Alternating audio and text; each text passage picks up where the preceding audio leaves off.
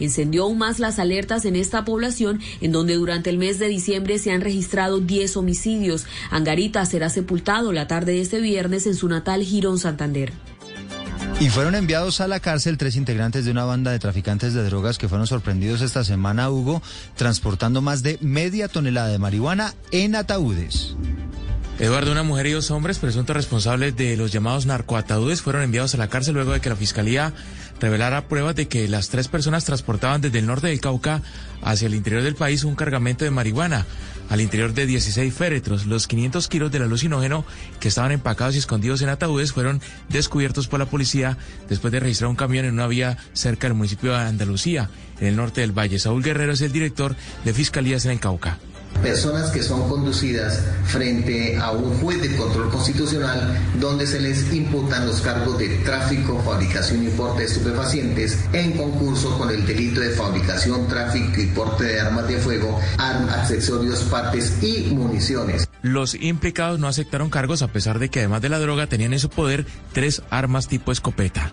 Estás escuchando Blue Radio. Estudia en la Universidad de Boyacá en 2022 con valores de matrícula de 2021. Fórmate con alta calidad académica en modernas instalaciones y con programas innovadores que amplían tu futuro laboral. Inscríbete a través de nuestro sitio web www.uniboyacá.edu.co o comunícate a los teléfonos 317-400-3603 y 608-745-0000 e inicia la mejor experiencia de tu vida. Universidad de Boyacá, más cerca de tus sueños. Institución sujeta a inspección y vigilancia por el Ministerio de Educación Nacional. Celebremos en grande con Alcosto y Catronics. En esta Navidad, equípate con el computador Lenovo Todo en 1 IO3, con procesador AMD Ryzen 3 y disco híbrido de 1 tera, más 128 gigas de estado sólido. El mejor rendimiento en tus tareas sin retrasos. Aprovecha 28% de descuento y llévalo por 2.299.000. Además, incluye Office 365 personal preinstalado por un año. Visítanos en tiendas e internet. Al costo, hiperahorro siempre. Vigente hasta el 24 de diciembre. Nueva Club Colombia Doble Malta. Una combinación única de dos maltas.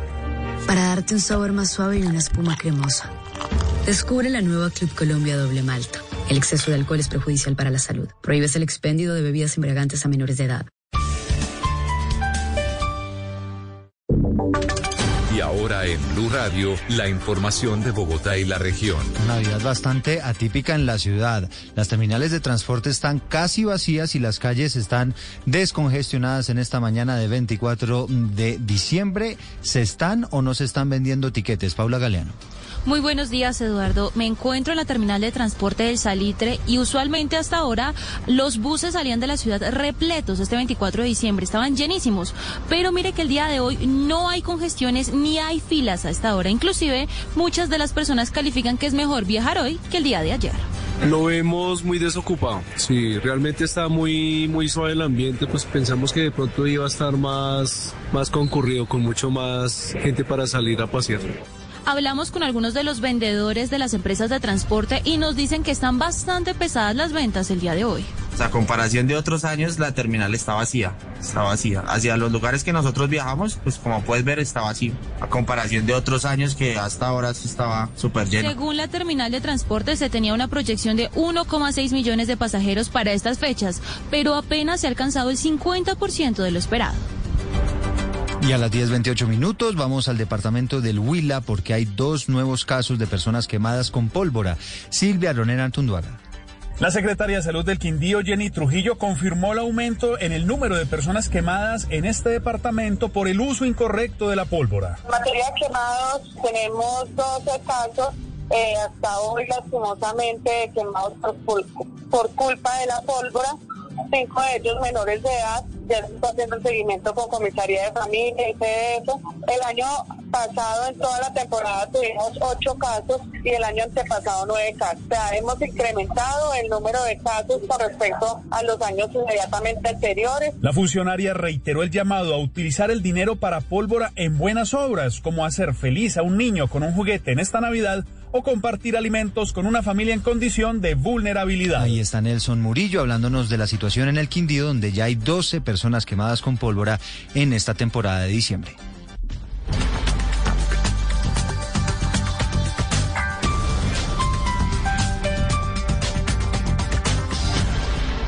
Las victorias y derrotas, la pasión y la afición en juego y los datos de lo último en deportes se lo presenta Mañanas Blue.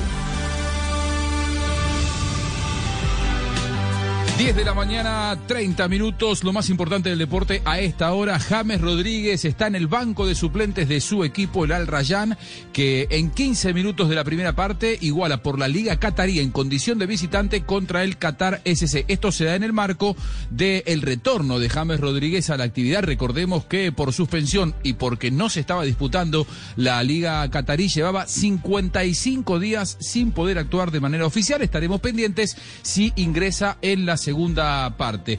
Y hablamos de lo que acaba de publicar en este momento Alejandro Char en su cuenta oficial de Twitter con respecto a la llegada de Miguel Ángel Borja a Barranquilla. Bienvenido, crack. El mejor regalo de Navidad para la afición juniorista es el regreso del goleador. El equipo se refuerza para alcanzar todos los objetivos en 2022 y coloca una foto de la llegada de Borja a Barranquilla. 10 de la mañana, 30 minutos, lo más importante en el deporte a esta hora aquí el Mañana Blue.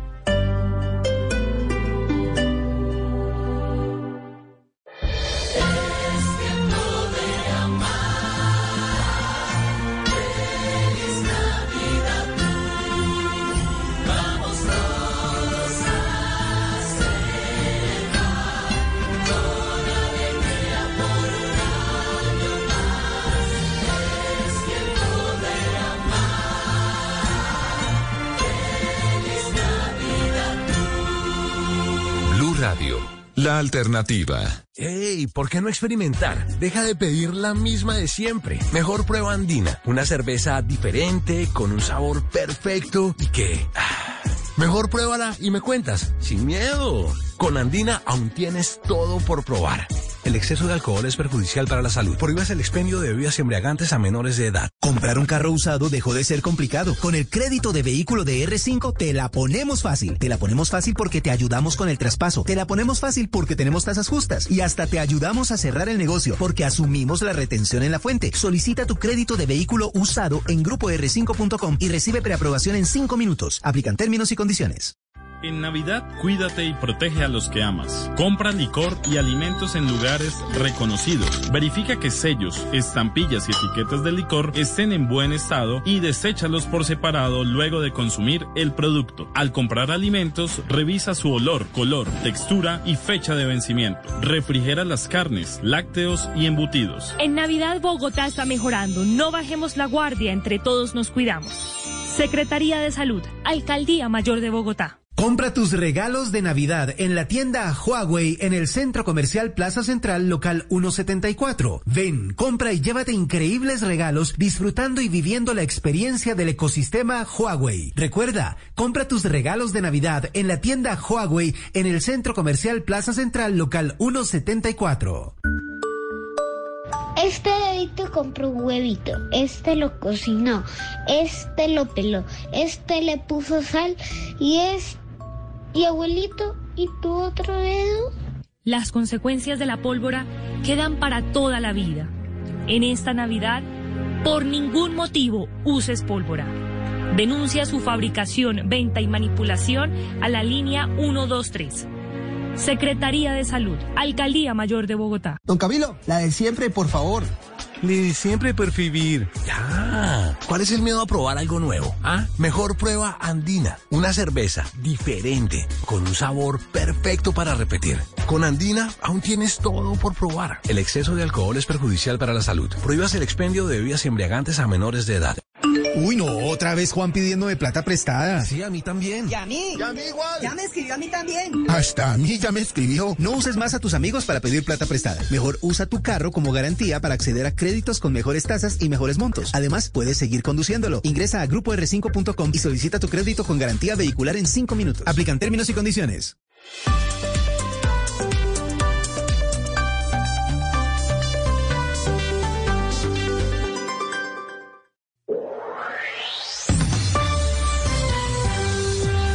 Mitad de mañana sigue el debate de ideas entre personajes, noticias y música. Ahora llegan a Mañanas Blue Oscar Montes, Ana Cristina Restrepo, Hugo Mario Palomar, Diana Mejía, Sebastián Nora, Mariana Palau, Gonzalo Lázari, Valeria Santos y Camila Zuluaga.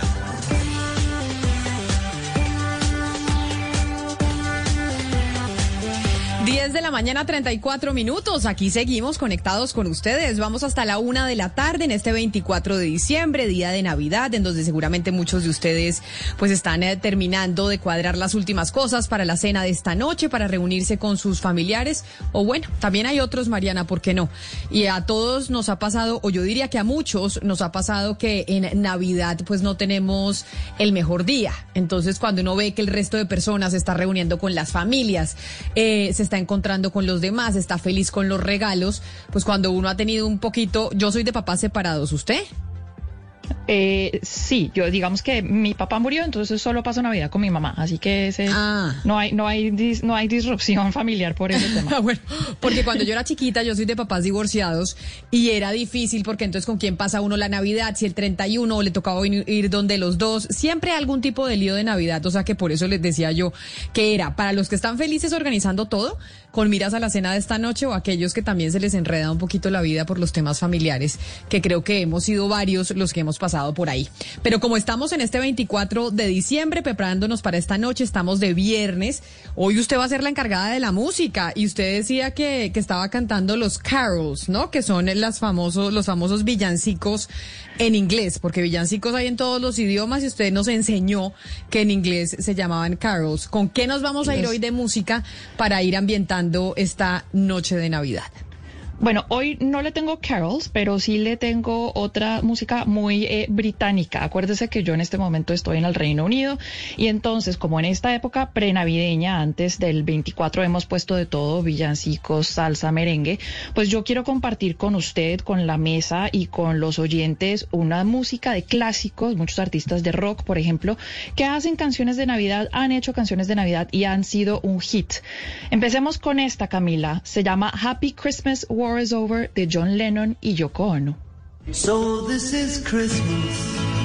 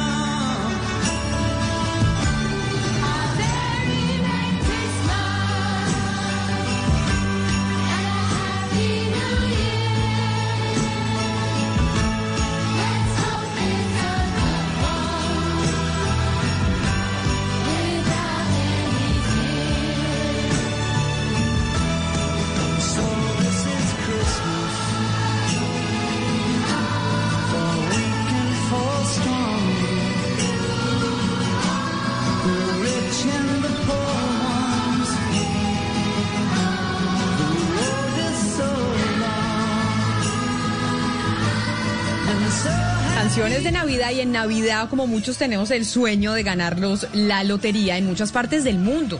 La lotería de Navidad es muy famosa, pero hay una cosa que sí parece pues de Macondo, Sebastián, del realismo mágico de Gabriel García Márquez. ¿Cómo es eso?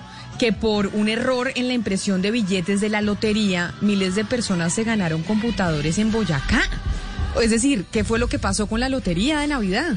Sí, Camila, pues mucha gente salió premiada en Navidad eh, gracias a este error que no debe pasar y va a responder a Lotería Boyacá. Imagínense que el pasado fin de semana la Lotería Boyacá eh, pues daba su premio gordo, pero usted sabe que en las loterías, aparte del premio gordo, hay premios secundarios, eh, eh, computadores o premio de 50 millones o de 20 millones. Y, la empresa que contratan para imprimir los billetes de lotería tenía que imprimir de todos los que venden 50 eh, en donde usted raspa, eso se llama el raspa y gane, y había 50 que eran ganadores de computadores. Pero la empresa, que es una empresa extranjera, se equivocó y en vez de imprimir 50, imprimió 5 mil. Entonces, claro, la Lotería Boyacá, que la mayoría de la gente la compra en Bogotá, en Antioquia, por ejemplo, también en Ibagué, muchos compraron, pues se ganaron 5 mil computadores y todos fueron a reclamarlos. Y claro, la lotería tiene que responder ya no por 50 computadores, sino por 5 mil. O sea que la lotería le hizo la Navidad a cinco mil personas y solo eran 50. O sea, se les fueron eh, dos ceritos de más, ¿no? Sí, a la empresa, a la empresa que le imprime dos ceros de más. Yo no sé ahí, que, yo supongo que ahí la empresa multinacional le tiene que responder a la Lotería Boyacá, que eso es una empresa de la gobernación de Boyacá, como son todas las loterías del país. Yo me imagino que, porque ese errorcito son, ser un error de, de cientos de millones de pesos. No, pues claro, pero bueno, la Navidad. ¿Qué es lo que usted pide de Navidad, Oscar? O sea, o usted pide solo el 31. Yo pido 24 y 31, ya saben que yo soy súper pedigüeña. Pero usted pide algo en, eh, en Navidad, algún eh, deseo, pide alguna cosita. Camila, yo básicamente lo que pido es salud, ¿sabe? Yo, yo las cosas materiales, desde hace un tiempo me olvidé de, ese tema. Prefiero pedir salud, eh, eh, reconciliación con la gente con la que uno tiene diferencias, armonía. Yo realmente ya las, el tema, mucha gente pide, no sé, cambiar de carro, cambiar de casa, eh, mil cosas. Yo, yo no, no estoy en esa, en esa onda desde hace un tiempo, ¿sabe, Camila? Y me va bien así, me va bien así porque siempre creo que la salud, gracias a Dios eh, y a la Virgen, siempre la he tenido y, y la disfruto y así con los amigos y la cordialidad que es más, más importante que otra cosa. Hugo Mario, ¿usted qué pide? días, Camila. ¿Usted qué pide de Navidad? ¿Usted sí pide algo o no? ¿O tampoco? ¿O eso es más como en las uvas del 31?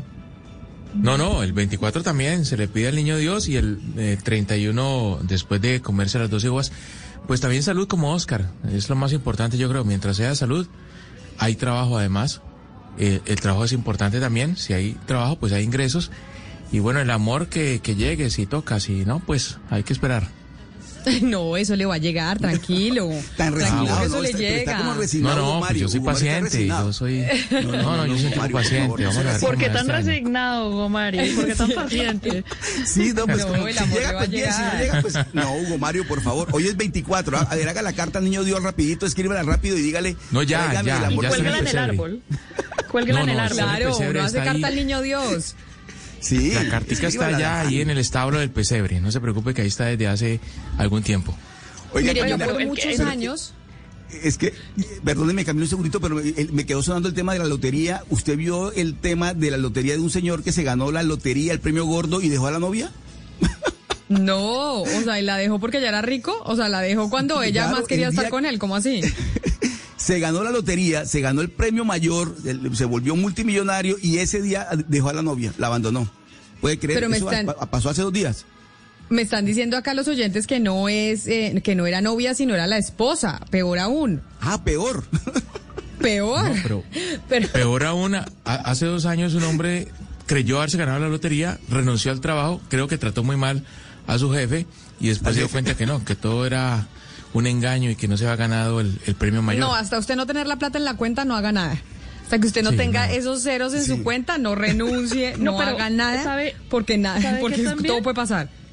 Pero sabe que también, Camila, hay estudios que dicen que la gente que se gana la lotería se gasta la plata muy pronto. Es decir, al, Sí. al año, dos o lo que sea, ya está otra vez en la quiebra prácticamente. Que termina siendo más pobre que cuando se la ganó. Exacto, exacto. Entonces, pues sí, Sí. o sea, usted disfruta de unos añitos, pero después, después de que le sirvió Es que disfrutar yo- eso yo sí, tuvo el saborcito de la, de la riqueza y después otra vez en la pobreza, Dios mío.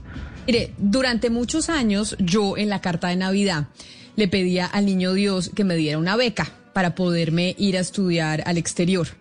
Y hay una de las becas más competitivas que existen en Colombia que se llama la beca Fulbright.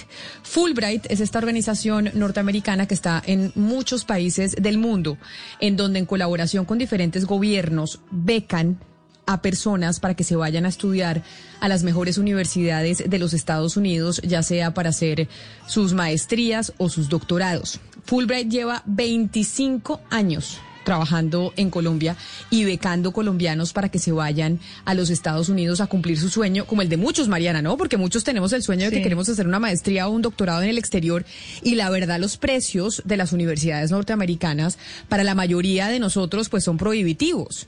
Porque pagar No, una universidad norteamericana está entre los 50 mil dólares el año, los 40 mil, los 30 mil, y pues eso no lo puede pagar casi nadie. Hay unas becas, Camila, eh, pues hay unas universidades que hasta cuestan ciento y pico mil dólares, ¿no? Acuérdate, los MBA son carísimos. Y ahora, esta beca de la que usted habla es de las más prestigiosas del mundo. Es decir, es un, es un programa con mucho, mucho prestigio. Por eso es que me llama la atención y tengo en la línea a Diana Basto. Ella es la directora ejecutiva de la Comisión Fulbright en Colombia, porque hace unos meses se había anunciado que Fulbright en convenio con el Ministerio de la Ciencia, la Tecnología y la Innovación en Colombia, iban a financiar 40 becas de doctorado. Estas 40 becas, el 30% iba a ser financiado por el Ministerio de Ciencia, Tecnología e Innovación, que recordemos reemplazó a Colciencias y fue creado en el gobierno del presidente Iván Duque, y el resto, el 70%, iba a ser financiado por Fulbright. Y parece que la cosa está medio enredándose por temas de, falta de gestión. ¿O me equivoco, doctora Basto? Bienvenida, gracias por estar con nosotros hoy aquí en Mañanas Blue. Hola Camila, buenos días. Un saludo a todos los oyentes y a las personas que están contigo en la mesa de trabajo. Muy emocionada de escuchar tu historia de, de, de tu anhelo por ser una becaria Fulbright. Efectivamente, es una de las becas más prestigiosas. En Colombia llevamos 75 años con el ministerio anteriormente. Colciencias llevamos una relación de 25 años. Para dar un poco de contexto, en octubre, en el marco de la visita del secretario de Estado eh, del presidente Biden, eh, tuvimos el diálogo de alto nivel entre los dos países, entre Colombia y Estados Unidos. Nosotros somos una comisión binacional, eso lo que quiere decir es que tenemos aportes de los dos gobiernos. En ese diálogo salieron compromisos para distintos sectores y uno de los compromisos más importantes pues fue con el sector educativo en temas de becas de doctorado, que esas son las becas de las que estamos hablando hoy. Pero entonces, lo que pasó con estas 40 becas que se tienen que abrir las convocatorias para el próximo año, que además yo digo, en esta en este día de Navidad, pues es un sueño para muchos en Colombia y en el mundo poder ir a hacerse una maestría o un doctorado en Estados Unidos becado por Fulbright, porque además eso tiene una implicación distinta en, eh, en la carrera y en la hoja de vida de cualquier persona. ¿Qué es lo que falta para que se pueda materializar que efectivamente esas 40 becas sí se vayan a entregar a colombianos que quieran hacer un doctorado en, en, en Estados Unidos? Pues este es el momento del año, Camila, donde nosotros estamos concretando los distintos aliados del gobierno nacional que van a ir en nuestras becas, eh, en nuestra convocatoria de becas que abrimos en febrero. Entonces, en este momento, el Ministerio de Ciencias, pues, está revisando, eh, eso, ese ha sido como el mensaje del ministro todo el tiempo, que están revisando eh, acá el tema es que tenemos la premura de que se nos acaba el año fiscal y viene ley de garantía. O sea, que lo que no logremos dejar listo en los próximos días, pues no va a pasar. Y nosotros para poder sacar esa convocatoria que sale sagradamente todos los años, en febrero Creo que hay algo que es muy estable en este país y es que todos los años en febrero la gente sabe que sale la convocatoria de Fulbright. Son miles de personas que esperan esta convocatoria, cientos de personas que se presentan con la ilusión de ganarse una de estas becas. Entonces, para poder sacar esa, convocatoria en febrero tenemos que tener todo listo en clave de, de, aprobaciones presupuestales, si son vigencias futuras, bueno, todos los trámites que tienen que hacer para garantizar que este derecho se pueda hacer efectivo. Pero, doctora Abasto, ¿usted siente entonces que este programa que tienen con el ministerio entonces peligra? Es decir, si esto no se lleva a cabo este año, ¿qué va a pasar hacia el futuro? Pues tenemos el tiempo en contra eh, y como decía, tenemos ley de garantías que pues eso nos pone a todos una camisa de fuerza para poder dejar las cosas listas antes de que empiece la ley de garantías. Entonces, eh, pues acá el riesgo es que en febrero eh, no tengamos las 40 becas de, de mis ciencias en nuestra convocatoria. Ese es el riesgo más grande. Y hay muchas personas esperando estas becas. A mí me han escrito diciéndome, Diana, sale la convocatoria en febrero, yo ya me estoy preparando. Eh, además, porque presentarse a una beca Fulbright requiere de mucha preparación. Hay personas que llevan años preparándose para poder llegar a ese momento de la convocatoria y tener todos sus requisitos listos para poder eh, terminar su proceso, eh, ojalá sí. exitosamente. Pero, doctora Basto, ¿cuál es la respuesta oficial de parte del ministerio? ¿Qué es lo que oficialmente le responden a ustedes cuando le dicen, por favor, necesitamos que se resuelva este asunto? Eh, pues digamos que oficialmente no hay una respuesta. Eh, las conversaciones han sido informales. Antes de el diálogo de alto nivel que tuvo lugar en octubre, tuvimos eh, reunión con el ministro eh, le presentamos toda la propuesta para la convocatoria de febrero. El ministro pues eh, se, mo- se mostró muy positivo, además porque este año nosotros también ya seleccionamos una cohorte en, en agosto y el ministro pues nos acompañó, eh, conoció a esos, a esos beneficiarios, también conoció a los beneficiarios que mandamos en agosto.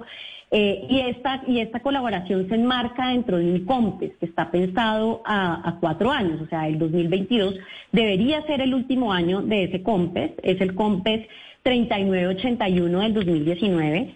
Eh, y entonces en ese momento ellos empezaron a revisar, eh, llegó el diálogo de alto nivel, estuvimos todos ahí, manifestamos el interés de avanzar eh, y a finales de noviembre ya el ministro empezó a decir que la cosa estaba un poquito más enredada. Entiendo que él está haciendo sus gestiones, eh, pero a este momento digamos que no tenemos claridad de si efectivamente las becas continúan o no. Pero esta sería la primera vez, señora Abasto, que no se hace, que no se haría esta convocatoria de las 40 becas de doctorado. Sería la primera vez en 25 años que llevan trabajando ustedes en conjunto que no se sacaría esta convocatoria. Sí, digamos que eh, acá lo que ha variado año a año ha sido el número de beneficiarios. Eh, y en esto y en este gobierno, de hecho, el número de beneficiarios ha crecido. Nosotros empezamos más o menos con 18 beneficiarios y para los últimos años hemos tenido 40. Entonces sí ha sido un crecimiento interesante, sí ha habido un compromiso eh, y sería muy triste que faltando este último año, pues ese compromiso eh, retrocediera. Entonces, pues acá, acá lo que tenemos es, es efectivamente la posibilidad de que en la convocatoria de febrero no tengamos becas de doctorado. Me disculpa que yo sea tan reiterativa con esta pregunta que ya le hizo mi compañero Oscar Montes, pero cuando usted se comunica con el ministerio para decir, oiga, a ver cómo vamos a gestionar el cumplimiento de esto que anunciamos en octubre, cuando vino el secretario de Estado, el señor Blinken, que se tomó la foto el, eh, el ministro de Ciencia y Tecnología, que se le anunció al país que tendríamos este convenio de 40 becas en donde nosotros ponemos el 70% de los, del, del presupuesto y el ministerio pone el 30%. ¿Qué le responden? Es decir, ¿cuánto lleva usted tratando de gestionar y dejar esto listo antes de que se cierre eh, pues el presupuesto de este año? Camila, desde septiembre, desde que empezamos a hacer el alistamiento eh, precisamente de cara al, al diálogo de alto nivel, a la visita del secretario, como te decía, han sido varias reuniones, han sido presentaciones, han sido conversaciones, eh, y pensábamos que ya en ese diálogo teníamos cosas acordadas. Eh, sin embargo, pues a finales de noviembre el ministerio dice, eh, no, parece que esto no va a ser posible. Y entonces, pues esto fue retroceder todo lo que habíamos avanzado desde septiembre. Así que, pues esperamos que en estos días que nos quedan del año, pues efectivamente podamos sacar esto adelante. Esto, esto es importante por los jóvenes que están esperando. Eh, este año, por ejemplo, el 62% de los seleccionados son primera generación. Ustedes saben que cuando hablamos de primera generación es que son los primeros de sus familias en haber ido a la universidad, los primeros en haber terminado un estudio de pregrado y ahora van a tener la posibilidad de ser becarios Fulbright en uno de los programas más prestigiosos del mundo, en universidades que están en los top eh, más importantes de universidades internacionales. Entonces, pues esto es un verdadero vehículo de movilidad social. Pero un verdadero vehículo de movilidad social, pero además de desarrollo de país. Es que también en los países miden su desarrollo en torno, Mariana, corríjame usted, al número de doctorados que tenga cada uno de los países. Y acá no estamos hablando de maestría, acá estamos hablando de doctorados, que gente que se dedica a estudiar cinco años en un tema en particular para aportar al desarrollo de la disciplina a la que se va a dedicar. Y siempre decimos, oiga, la ciencia, la tecnología, el desarrollo va ligado por lo general a este tipo de, de programas educativos que se haga en cada uno de los países.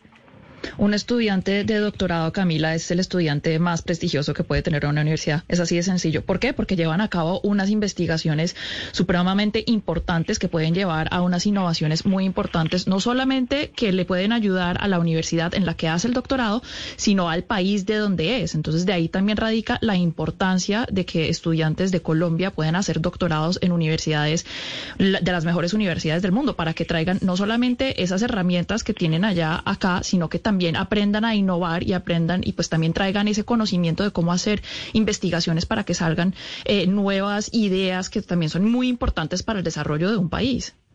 Pero además, antes de despedir la doctora Basto, porque la condición, entre otras condiciones que tiene esta beca Fulbright, es que quienes se la ganen tienen que regresar a Colombia aplicar el conocimiento que aprendieron en una universidad norteamericana. Ese es uno de los requisitos de la beca. Exacto, Camila. Esta es una, esto es un programa distinto. Esto es distinto a Saco el Futuro le da a uno la posibilidad de quedarse y pagar. eh, pero Fulbright nosotros lo que buscamos, eh, pues además de ser un, un- un mecanismo de movilización social, nosotros lo que buscamos son líderes comprometidos, líderes que sean transformadores, que quieran cambiar la realidad del país, de sus territorios, de sus comunidades. Eh, pues para la muestra un botón. Eh, y tenemos, digamos, personas muy comprometidas en distintos niveles, trabajando en el gobierno nacional, gobierno local, ONGs, empresa privada, universidades. O sea, en Colombia son más de 3.000 personas que en estos 65 años se han visto beneficiadas de una beca Fulbright y que entienden el compromiso de retribuirle al país. Pues doctora Diana Basto, directora ejecutiva de la Comisión Fulbright aquí en Colombia, vamos a hablar con el Ministerio de Ciencia y Tecnología para preguntarle, bueno, ¿qué va a pasar con este convenio que se anunció en octubre, que salió el ministro Tito Crisien en la foto y que pues se busca materializar y que de verdad se cumplan los compromisos para poder hacer la oferta de estas 40 becas eh, de doctorado que se vienen ofreciendo desde hace muchos años y pues no va a ser, o esperemos que este no vaya a ser el primer año en donde no se puedan ofrecer. Doctora Basto, mil gracias por estar con nosotros hoy aquí en Mañanas Blue. A ustedes muchas gracias y una muy feliz Navidad. Una feliz Navidad. Ojalá de regalo de Navidad le podamos dar a esos 40 colombianos que se puedan llevar esa beca porque el programa sí está abierto. De esas 40 becas, más o menos cuánta gente aplica? Doctora Basto. Dime. De esas 40 becas que ustedes abren, ¿cuánta gente aplica para ganarse esas becas más o menos? Eh, al año eh, en nuestra convocatoria son más de 500 personas las que se presentan eh, para pues, estas becas. Gracias, doctora Basto, por habernos atendido el día de hoy. Y ahora quiero irme precisamente al Ministerio de Ciencia y Tecnología. Nos, a- nos atiende el viceministro de Talento y Aprobación, José Manuel Luque. Viceministro Luque, bienvenido. Buenos días, Camila. Muchas gracias. Óigame, viceministro Luque, hoy estamos de Navidad, el día que uno le hace la cartica al niño Dios, donde se piden muchas cosas. Hay mucha gente que pide eh, poder estudiar en el exterior y la mayoría de los colombianos no podemos estu- estudiar en el exterior si no es a través de una beca, por el tema de los precios. ¿Qué es lo que está pasando con este convenio de 40 becas de doctorado que se había anunciado en octubre cuando vino el secretario de Estado de los Estados Unidos a Colombia? Ustedes desde el Ministerio de Ciencia y Tecnología dijeron que sí, el ministro salió en la foto y ahora resulta que eso se está enredando. A ver, Camila, completamente de, acuerdo en la, en la importancia de la formación de, de doctores para, para nuestro país. Eh, en la medida en que, en que podamos formar más doctores, pues habrá mucha más generación de conocimiento.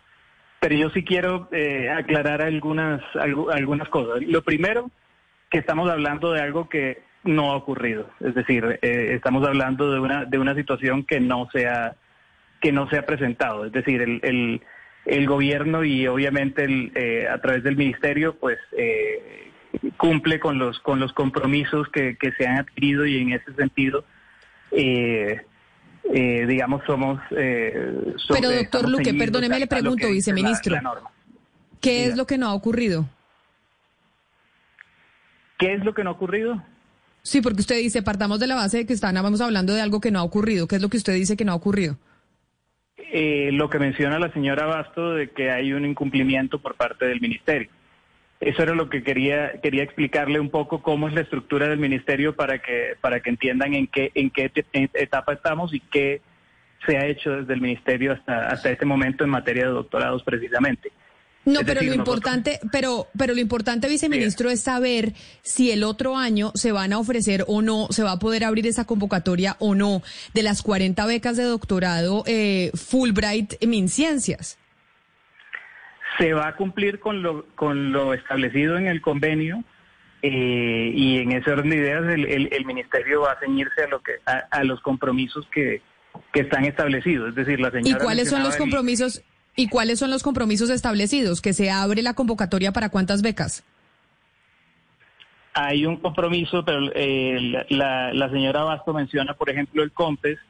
En el COMPES eh, eh, se habla de cuatro cortes. Vamos a cumplir con la última corte, pero para poder garantizarlo necesitamos establecer el uso de los recursos y eso es precisamente en lo que estamos trabajando en este momento para poder establecer de dónde provienen los recursos. Eso era lo que quería explicarle. El, el ministerio tiene tres fuentes de recursos que son... Pero viceministro, es que ahí yo, yo entiendo que usted me está tratando de explicar la parte técnica porque es su día a día. Pero al que quiere aplicar una beca quiere saber cuántos cupos se van a abrir. El que está en Montería, en Bucaramanga, en Cúcuta, en Medellín y tiene el sueño y viene haciendo una carrera académica de poder hacer un doctorado en los Estados Unidos, sabe que esta es una beca prestigiosa que además cubre absolutamente todos los gastos y en los años Sí. anteriores se ha abierto esa convocatoria. Según los cortes o lo que diga el COMPES o lo que sea, ¿cuántas becas para ese doctorado Fulbright MinCiencias se van a abrir? El número, Estamos- díganos el número, no los cortes, sino cuántas becas. Estamos obteniendo los recursos para poder determinar el, número exacto, porque precisamente el compromiso del ministerio es otorgar be- becas de doctorado. Es decir, aquí estamos hablando de, de 40 becas, que son las que menciona la, la- la señora Bastos, frente a las 2.538 becas que hemos eh, otorgado en dos años. Es decir, eh, hay un ejercicio importante por parte del ministerio para otorgar becas de doctorado. Es decir, estamos hablando de 2.538. Cuando hablamos de las becas de Fulbright, estamos hablando de becas, evidentemente, en, en centros muy prestigiosos, eh, pero son becas eh, que cada una cuesta alrededor de 400 millones de pesos, aproximadamente. Es el, es el costo que, que tiene para el país. Eh, evidentemente, eh, es un costo alto porque se da en las mejores universidades, pero nosotros tenemos que, eh, que hacer el ejercicio financiero para poder distribuir de la mejor forma los recursos que tenemos, de tal forma que todos los recursos no se vayan en 40 personas, sino que podamos eh, eh, ampliar el número a la mayor cantidad de, de- de beneficiarios posibles. De esa forma hemos logrado llegar a 2.538 becas en dos años. Es decir, Pero no- el, el número 2.538 frente a, frente a los 40, yo creo que habla por sí solo. Eh, Viceministro, ok, pero entonces, ¿nos puede dar un- una línea de tiempo? ¿Cuándo entonces van a decidir ustedes cuántas becas se entregan y si sí pueden financiarlas? Porque recuerde usted que la gente que aplica a estas becas también tiene que cumplir con una fecha límite para aplicar al doctorado a la universidad y esas dos cosas se tienen que coordinar. Entonces, pues puede que mucha gente simplemente pierda la oportunidad de ir este año porque ustedes no definen la fecha o no saben cuándo van a llegar los recursos y demás.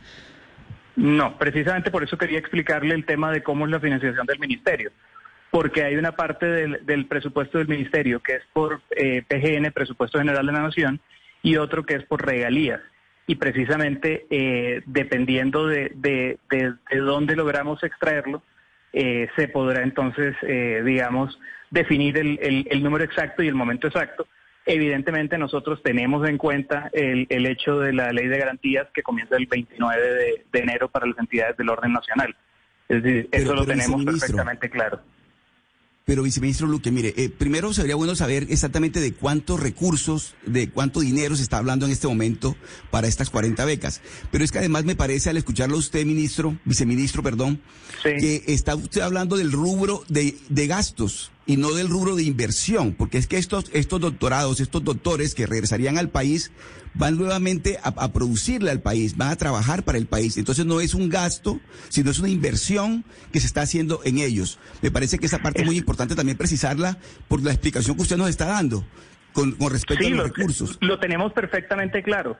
Por eso les decía la cifra, 2.538 becas hemos entregado de doctorado, entregadas eh, formalmente, no con Fulbright, sino con diferentes eh, mecanismos, porque Fulbright no es, no es el único me- mecanismo, y de hecho toca eh, distribuir de una manera muy equilibrada, eh, porque por ejemplo, una, una, una beca Fulbright de 400 millones, esos 400 millones nos servirían para pagarle tres doctorados más o menos a, a- a personas en otras universidades. Claro, pero entonces ahí déjeme preguntarle una cosa, viceministro. universidades de, dígame. Es decir, ustedes, ¿cuál es la diferencia y qué es lo que ha pasado en este gobierno, pero sobre todo bajo el Ministerio de Ciencia y Tecnología, que recordemos que esto es nuevo? Es que esto antes lo hacía Colciencias. Y a mí lo que me parece es que lo que estamos evidenciando, esta sí es una observación muy personal, es una falta de gestión de este nuevo ministerio. Y que esto que estamos conociendo hoy con estas becas que se han dado durante 25 años y no se van a dar por primera vez en este Ministerio de Ciencia y Tecnología que supuestamente se creó para darle mayor valor a la educación y a la ciencia y la tecnología en Colombia, pues no se está haciendo. ¿Cuál es la diferencia entre este año y los anteriores? Para que este año digamos, ay no, no vamos a seguir con ese programa. No hemos dicho en ningún momento que no vayamos a seguir con el. Pues usted me acaba de decir que lo que pasa es que están revaluando el tema del presupuesto porque en vez de pagar 40 becas de doctorado en Estados Unidos, se la pagan a 2.500 personas en universidades colombianas. Es lo que le entendí. ¿O no me lo acaba de decir? Eh, no exactamente. Es decir, es- estaba haciendo un, un comparativo del, del valor de las becas Fulbright, que son mucho más costosas. Evidentemente, hay un componente también eh, de, de las universidades en, en las cuales se aplica, eh, que evidentemente tiene una importancia, pero lo que estamos haciendo en el ministerio es distribuir eh, los recursos que hay de la mejor manera posible para que Eso- y por eso yo le pregunto- una mayor población po- eh, eh, dentro de las posibilidades.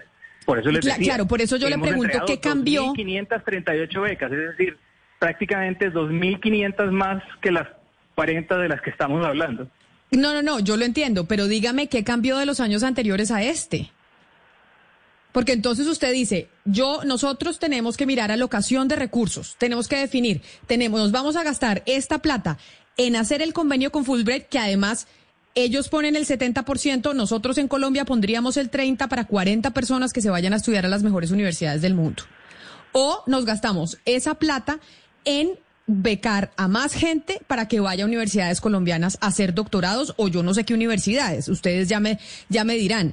¿Cuál fue la lógica que cambió en el ministerio, No. que por primera vez hace esta alocación de recursos y antes lo hacía con ciencias, este año comparado con los años anteriores?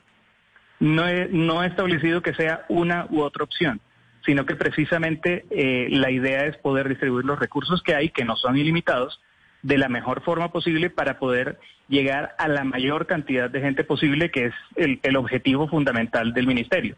Dentro de eso están las becas Fulbright.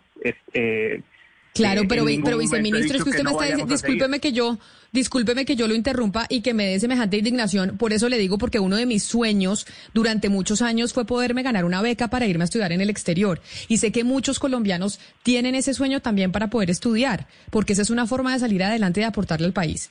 Entonces yo le pregunto, es una obviedad lo que usted está diciendo. Cualquier ministerio trata de mirar cómo hace la mejor alocación de recursos. Eso hace cualquier cartera. La pregunta es, que no me la ha respondido, del año pasado a este que cambió, de los años anteriores. Llevamos 25 años abriendo estas becas en donde los norteamericanos financian el 70% y nosotros el 30%. ¿Cuál, es, qué, es, qué es lo que están pensando hacer distinto? Que sea mucho mejor, porque no, no desconozco que pueda existir una, una mejor alocación de recursos, que sea mucho mejor para cambiar lo que se venía haciendo antes.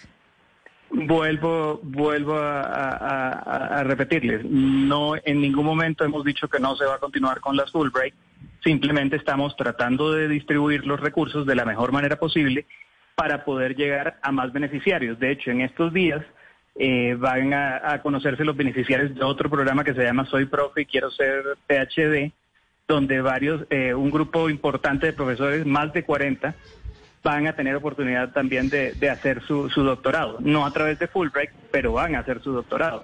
Entonces, eh, es decir, el, el ministerio está enfocado en, en el tema de formación de alto nivel.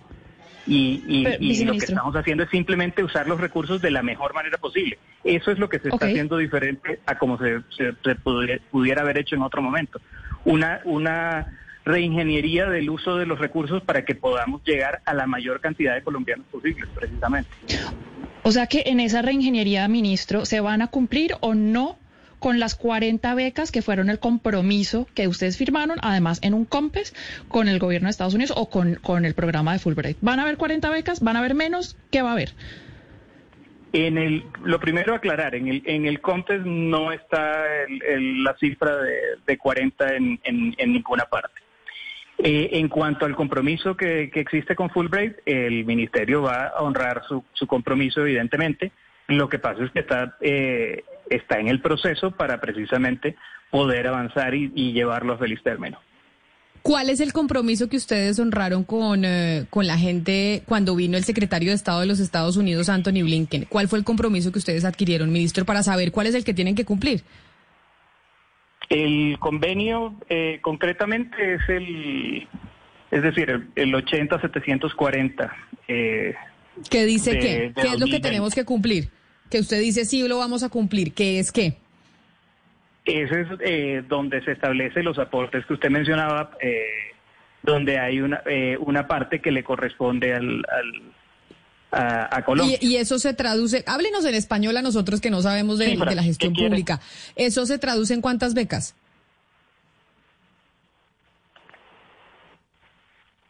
¿Viceministro? Aquí estoy re- eh, revisando el documento para poder... eh, Claro, porque, porque lo que nos dice la señora de Fulbright es, son 40 becas, eso es lo que hemos hecho todos los años. Usted dice, nosotros vamos a cumplir ese COMPES y vamos a cumplir nuestros compromisos. El compromiso que se hizo de parte del Ministerio de Ciencia y Tecnología, que se creó precisamente para darle más importancia a la educación, a la ciencia y a la tecnología, es ¿cuál? ¿Cuál es el compromiso que ustedes adquirieron? Aquí está. Eh, el aporte el aporte por parte del ministerio eh, es la suma de 17 algo más de 17 17 mil millones de, de pesos. ¿Y Eh, esos son cuántas becas? esa- esas serían las 40 becas. Ah, ah, o sea que el compromiso sí existe. O sea, si ustedes hicieron un compromiso por 17 mil millones de pesos para alocar esos recursos en colombianos que se quieran ir a hacer un doctorado en el exterior, ¿lo van a cumplir? ¿Van a cumplir con esa, con esos, eh, con esos recursos para esas becas o no? Porque usted me acaba de decir que sí. Vuelvo y repito, el ministerio va a honrar el- los compromisos eh, legales que tenga, evidentemente. O sea, sí se van a tener las 40 becas el próximo año. Estamos trabajando para garantizar los recursos, obviamente para poder cumplir con el, con el compromiso por parte del ministerio. ¿Cuándo decide el ministro, viceministro, perdóneme para ya no molestarlo más, cuánto, cuánto deciden? ¿Cuándo, cuándo saben eh, si van a cumplir o no sus compromisos? Eh, me queda muy difícil darle un día exacto, pero evidentemente eh, de tal forma que no haya ningún inconveniente con la ley de garantías, que es a finales de enero, en la ley de garantías. Es decir, Pues vamos. con tiempo Pues, suficiente para que para que se, se adelante eh, sin que se, se vea Ministro. interrumpido por la ley de garantías. Ministro, para ese entonces ya las fechas de límite para, para, para aplicar a estos programas habrán pasado, a los programas de doctorado. Es que ese es el problema. Entonces no, no van a poder ir los estudiantes. Pues les tocará aplicar, Mariana, unos más adelante, seguramente. O para el Seguramente les próximo año. aplicar para, Entonces, lo para que el están próximo haciendo, año. Lo que están haciendo, ministros, entonces aplazar el, todo para el próximo año, en cuyo caso pues tampoco estarían cumpliendo con el compromiso que nos acaba de, de contar usted mismo. Eh, por eso comencé diciéndole que estábamos hablando de algo que no había ocurrido. Es decir, nosotros vamos a, cumplir y, digamos, ese será el, el- el- el- la métrica con la que con la que podrán medirnos en el, en el momento en que nos digan cumplieron o no cumplieron. Nosotros estamos comprometidos para cumplir. Pues esperamos que así sea, viceministro, porque por eso empezamos diciendo que era uno de los deseos de Navidad de mucha gente y también por el desarrollo del país. Lo vamos a llamar antes de que empiece la ley de garantías para ver qué definieron precisamente y si lograron eh, pues cuadrar y gestionar los recursos dentro del Ministerio de Ciencia y Tecnología. Viceministro de Talento y Aprobación, José Manuel Luque. Mil gracias por estar con nosotros hoy aquí en Mañanas Blue. Gracias a todos. Hasta luego, Camila. Un saludo Pero- pero, especial. Son las 11 mire- de la mañana, 12 minutos. Dígame, Oscar. Camila, uno escucha al viceministro Luque y uno queda de verdad aterrado. Aterrado porque lo que uno, la conclusión a la que uno puede llegar es que esas becas están embolatadas. Están embolatadas por lo que decía la doctora Basto y también por lo que él dice. Es decir, usted el próximo año, a partir de enero, Camila, está pro- prohibido cualquier tipo de contratación por la ley de garantías. Y a este año le quedan poquitos días. Y está en juego 17 mil millones de pesos para las becas.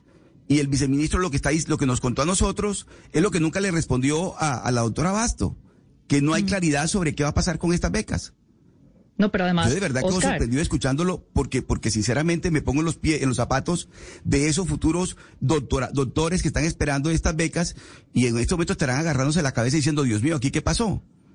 Porque Sí, no, no realmente solamente esas eso, o becas sea, están embolatadas.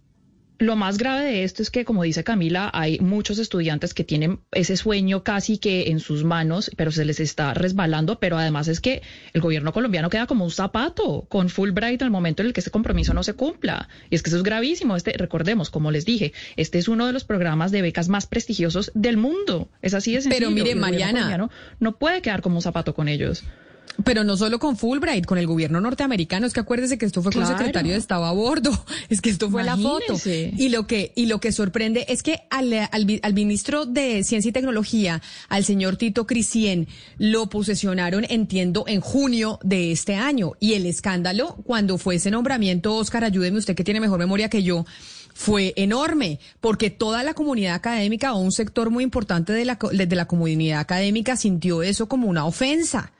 Porque dijeron el señor Cristian, ¿cuáles son los méritos que tiene para estar al frente de ese Ministerio de Ciencia y Tecnología en donde supuestamente el gobierno del presidente Duque le estaba apostando a este sector? Y entonces ahora yo, y esto sí lo, lo digo, es una conjetura mía, es esto que estamos viendo a mí me parece que es la evidencia de una falta de gestión de un ministerio nuevo que no está funcionando.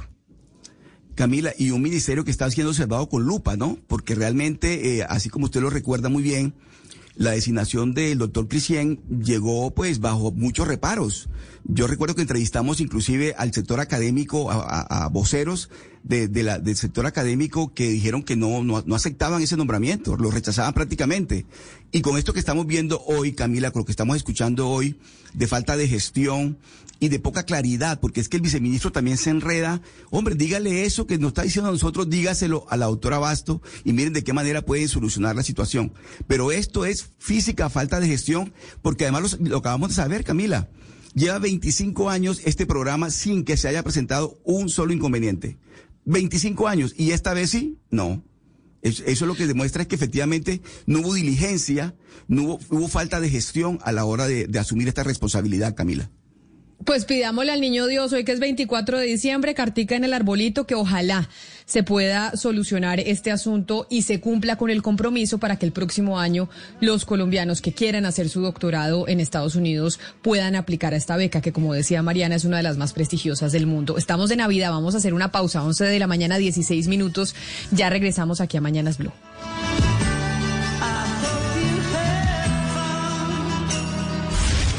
Colombia está al aire.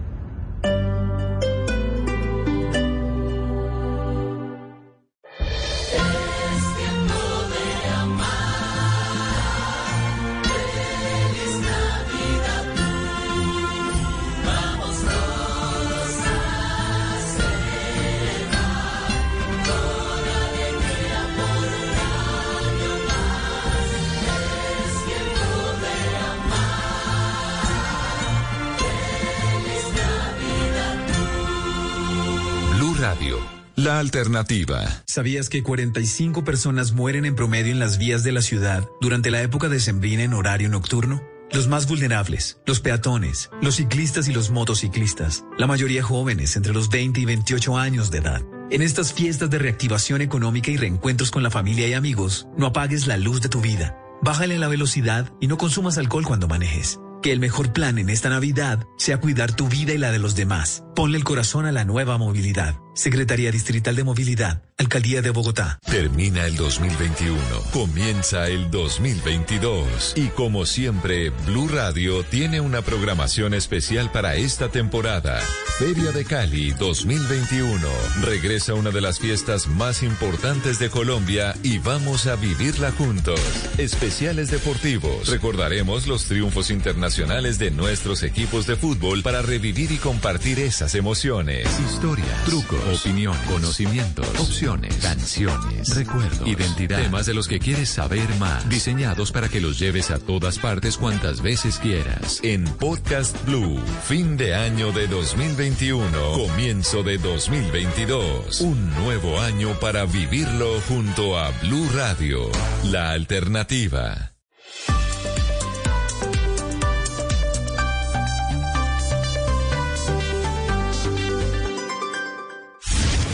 Colombia está al aire.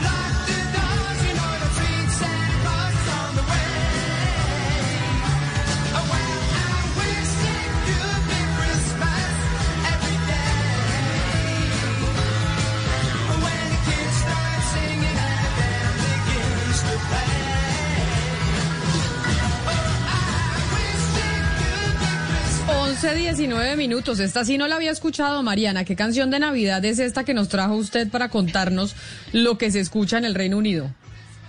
Camila, ¿usted conoce una banda de rock glam que se llama Wizard? No, no, señora. Bueno, pues... Eh, ¿Qué es? eh, discúlpeme la ignorancia. ¿Qué es rock glam? El rock glam es ese estilo de rock que nació en el Reino Unido en los 70s y que los, las bandas se disfrazan, se ponen maquillaje, tienen ese pelo como, como de peinado Pedro el Escamoso. ¿Sí, sabes, si, lo, si los ubica? David Sí, Bowie, sí, por el pelo larguito, es- es glam. Exactamente, y como por atrás larguito, pero por los lados cortico. Ese es cuando usted ve una banda de rock así, con ese estilo de estas vestimentas, eso es glam. Y Wizard Y es uno esta de es una ellos. canción de esa banda.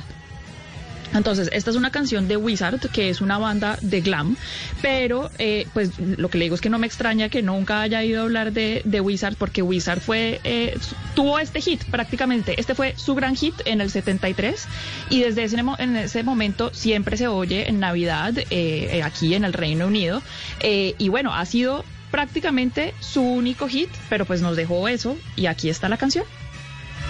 It, I wish it could be Christmas every day. O sea, yo deseo que pudiera ser noche de Navidad todos los días. Mm, Navidad, porque acuérdese que acá celebran Navidad del 25. Ah, verdad, verdad. Nosotros el 24, ustedes el 25. Bueno, pero entonces oigamos esta canción de Wizard para sentirnos en donde usted está. Por favor.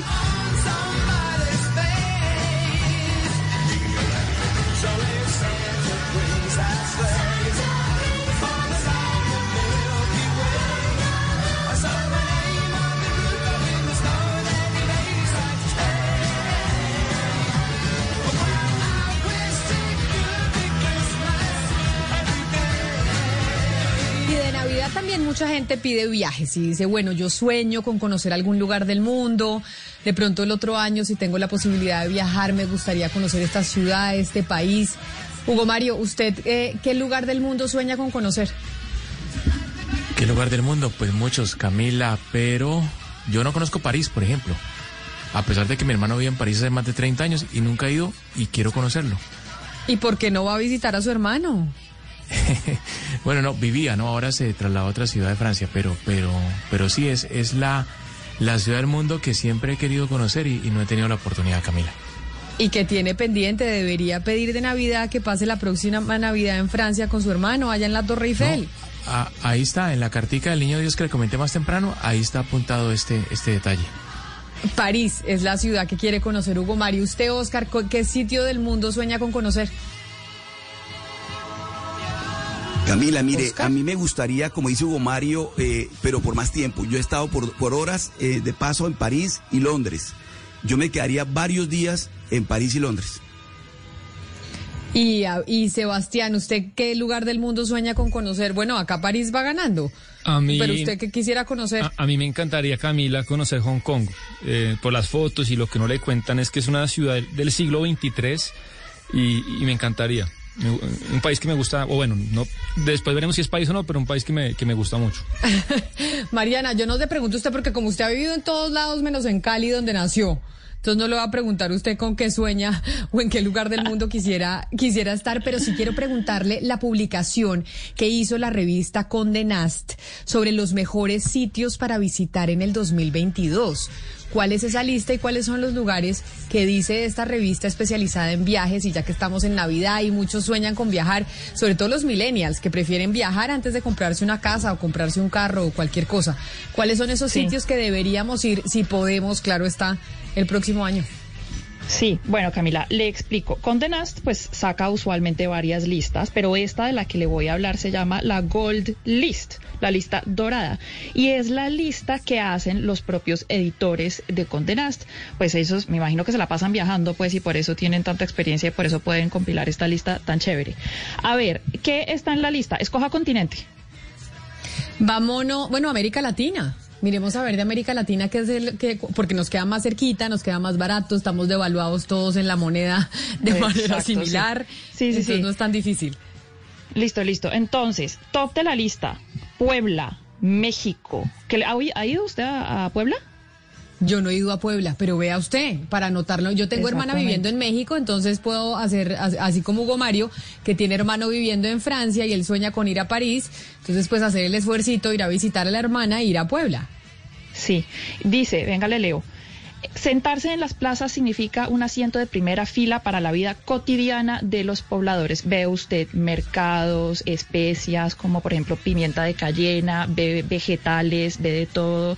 Mejor dicho, Puebla se siente como un lugar en algún lugar a punto de ser descubierto en un país con los bolsillos ya entregados a las masas. Entonces Puebla es el primero. El segundo sitio en la lista también está en Latinoamérica, Camila, adivine cuál es.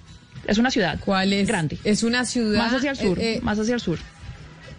mucho más hacia el sur. O sea, vámonos Sí. entonces, ¿qué? ¿Nos vamos a Río de Janeiro, Brasil?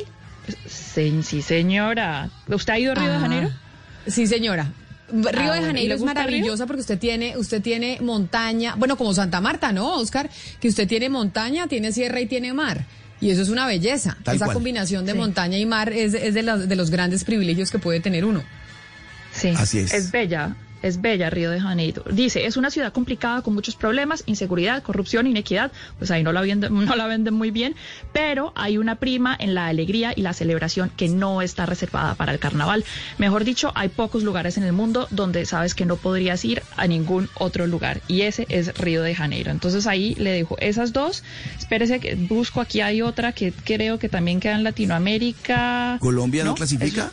Mariana. ¿Colombia no, clasifica señor, ninguna? No, no, qué ¿Nada? lástima, no, nada. Esto, son nueve los, lugares. Sí, es que eso pasa con no, esta las- lista, ¿no? Es que, ¿sabes Pero- que también las tienen que cambiar? Aunque Río de Janeiro sale en todas las listas, entonces yo no entiendo por qué. Pero no que Río de que Janeiro es una de Janeiro. maravilla. Pero de esos, de- pero entonces esos nueve, nueve lugares, Mariana, díganos el top 10, pues, así sea todas las partes del mundo. A ver si, No, podemos soñar con ir, con ir a estos sitios. ¿Cómo está la lista? Hay, hay nueve, Camila. Entonces, Puebla, México, Río de Janeiro, Brasil, Alentejo, Portugal. Después viene Svalbard en Noruega, Goa, India. Yo sí he ido allá, lo recomiendo bastante.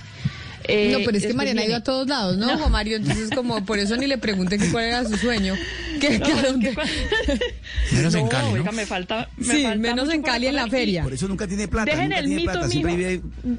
Vive Porque quebrada. me la gastó toda viajando. bueno, sigue, sigue. Bahía de Plettenberg en Sudáfrica. A ese me gustaría ir. Ese es, ese es, es mi top en la lista. Y Scottsdale, Arizona, en Estados Unidos. Ah, y la última es Val Graziosa en Italia. Ah, no, mentira, y también hay otra. Chiang Mai, Tailandia. Esos son, Camila, los destinos que usted Chiang Mai. Tailandia. Chiang Mai, sí, Tailandia. Una selva preciosa, absolutamente preciosa. Entonces, esos son los Bueno, pues a ver si- Si usted tiene platica, O si A tiene viajar, amigos, sí. para eso es bueno los amigos, para tener en dónde quedarse. Usted haga amigos de todas partes del mundo, a ver si tiene dónde quedarse y- y además que lo ayuden. Y Eso es lo más maravilloso. Hay un sitio en Colombia que me encanta, que es Caño Cristales. Por ejemplo, esa parte de Colombia es bellísima. Y ahora No, que se pues puede Colombia porque tiene un no montón de ir. sitios por descubrir. Colombia tiene unos sitios maravillosos. Y ahora con el peso devaluado, pues vive Colombia viaja por ella. Pero sobre todo con el peso devaluado y con el bolsillo como nos va a quedar después de esta Navidad. Porque una de las cosas que nos pasa a nosotros, o yo no sé a ustedes, pero sí le pasa mucho al, al colombiano y al ciudadano en general, que en época de Navidad se gasta toda la plata. Hugo Mario, ¿cómo está su billetera y su planificación financiera? Con lo justo, Camila, como siempre, ¿no? Uno está ahí al día. Pero usted, pero usted es de los que como que cuando está en Navidad va a comprar y entonces eh, se desfasa y cuando llega a la casa dice, Dios mío, ¿yo qué me gasté? Ah, no, no, no solamente en Navidad, Camila, yo soy comprador compulsivo. Entonces todo el año y por eso siempre mantengo No, el Yo día. solo en Navidad. Yo solo en Navidad. En Navidad. Pero sí le pasa a Oscar que usted empieza a comprar y a comprar y a comprar y dice, esto para mi tía, para mi primo, para no sé quién, y en un momento dado llega usted a su casa y dice, ¿cuánta plata me gasté? Camila, no, pero además todo me parece más barato. Es una cuestión psicológica, está en la cabeza, no en los bolsillos. El tema es A psicológico, entonces todo me parece más barato. Entonces digo, pero, A mí pero además todo más caro. No, Terrible. No, a mí nunca me pasa. Es más, yo es que yo de Navidad, como siempre, de tacañita. Entonces, eh, afortunadamente, no, no llego a la casa después a arrepentirme los tres siguientes Pero, días de pero toda la además, plata que me Mariana, bueno, usted, usted que vive afuera, pero los que estamos acá, no sé si, han- si se han dado cuenta que ahorita Colombia vive una orgía de consumo sin precedentes. Una, una, un consumo desaforado de restaurantes, de viajes, de compras. Eh, yo no sé esto cuánto va a durar, Camila, pero eh, entre la prima y lo que no se gastó en la pandemia, el nivel de consumo de este país en este momento es, es tremendo. Uno, uno se la pasa eh, comentando eso, Camila, ¿no? No, no hay dinero en Colombia, supuestamente. No, no, la gente no tiene dinero, pero, pero los centros comerciales mantienen totalmente abarrotados, o sea, no hay donde parquear, eh, o sea, los, los locales comerciales totalmente llenos, o sea, yo no sé dónde sale la plata. Pero lo que pasa es que hay mucha gente que le puede suceder lo que a mí. Y es que termino después arrepentida y no habiendo hecho el cálculo correcto de cuánto me podía gastar, porque la emoción de poder salir después de esta pandemia a comprarle los regalos a mi familia, pues me puede. Por eso eh, está con nosotros la doctora María Fernanda Gómez, que ella es eh, psicóloga y experta precisamente en psicología del consumidor. Doctora Gómez, bienvenida. Gracias por acompañarnos hoy aquí en Mañanas Blue, hoy 24 de diciembre, donde estamos pues comprando los últimos regalitos del día. Muy buenos días para todos y todas. Sí, en estas épocas corriendo con los últimos regalos, es cierto. Doctora Gómez, ¿qué es lo que nos pasa en la cabeza, en el cerebro, psicológicamente, a las personas como yo, por ejemplo, que en Navidad literalmente nos enloquecemos a la hora de las compras y después estamos arrepentidos por la plata que nos gastamos? Bueno, eh, digamos que nosotros tenemos un tema que es la emoción que está jugando en esta época navideña Digamos que a final de año las emociones favorables, la alegría, el ser conciliadores, el regalar, el hacer sentir bien a la gente, está jugando mucho y es parte del ambiente de la Navidad, justamente. Entonces, en ese orden de ideas, pues va a jugar también en el momento que estamos tomando decisiones de compra, ¿no? Nos emocionamos y ese estímulo de, de placer que sentimos allá arriba en la cabecita, pues hace que nosotros estemos en esa instancia respondiendo favorablemente a todos esos estímulos publicitarios que vamos a encontrar en nuestro entorno. Recuerden que en esta época no, es muy habitual que encontremos demasiada información y pues saliendo de pandemia aún más eh, sobre las compras y la adquisición de bienes y servicios que son ideales para la familia, que restituyen nuestra unidad. Todo este tipo de conceptos pues van a jugar en el momento que estamos decidiendo. Entonces ahí la emoción está jugándonos una mala pasada, por decirlo de alguna forma. Doctora María Fernanda, y yo me imagino que es más fácil caer en la trampa de comprar compulsivamente por Internet.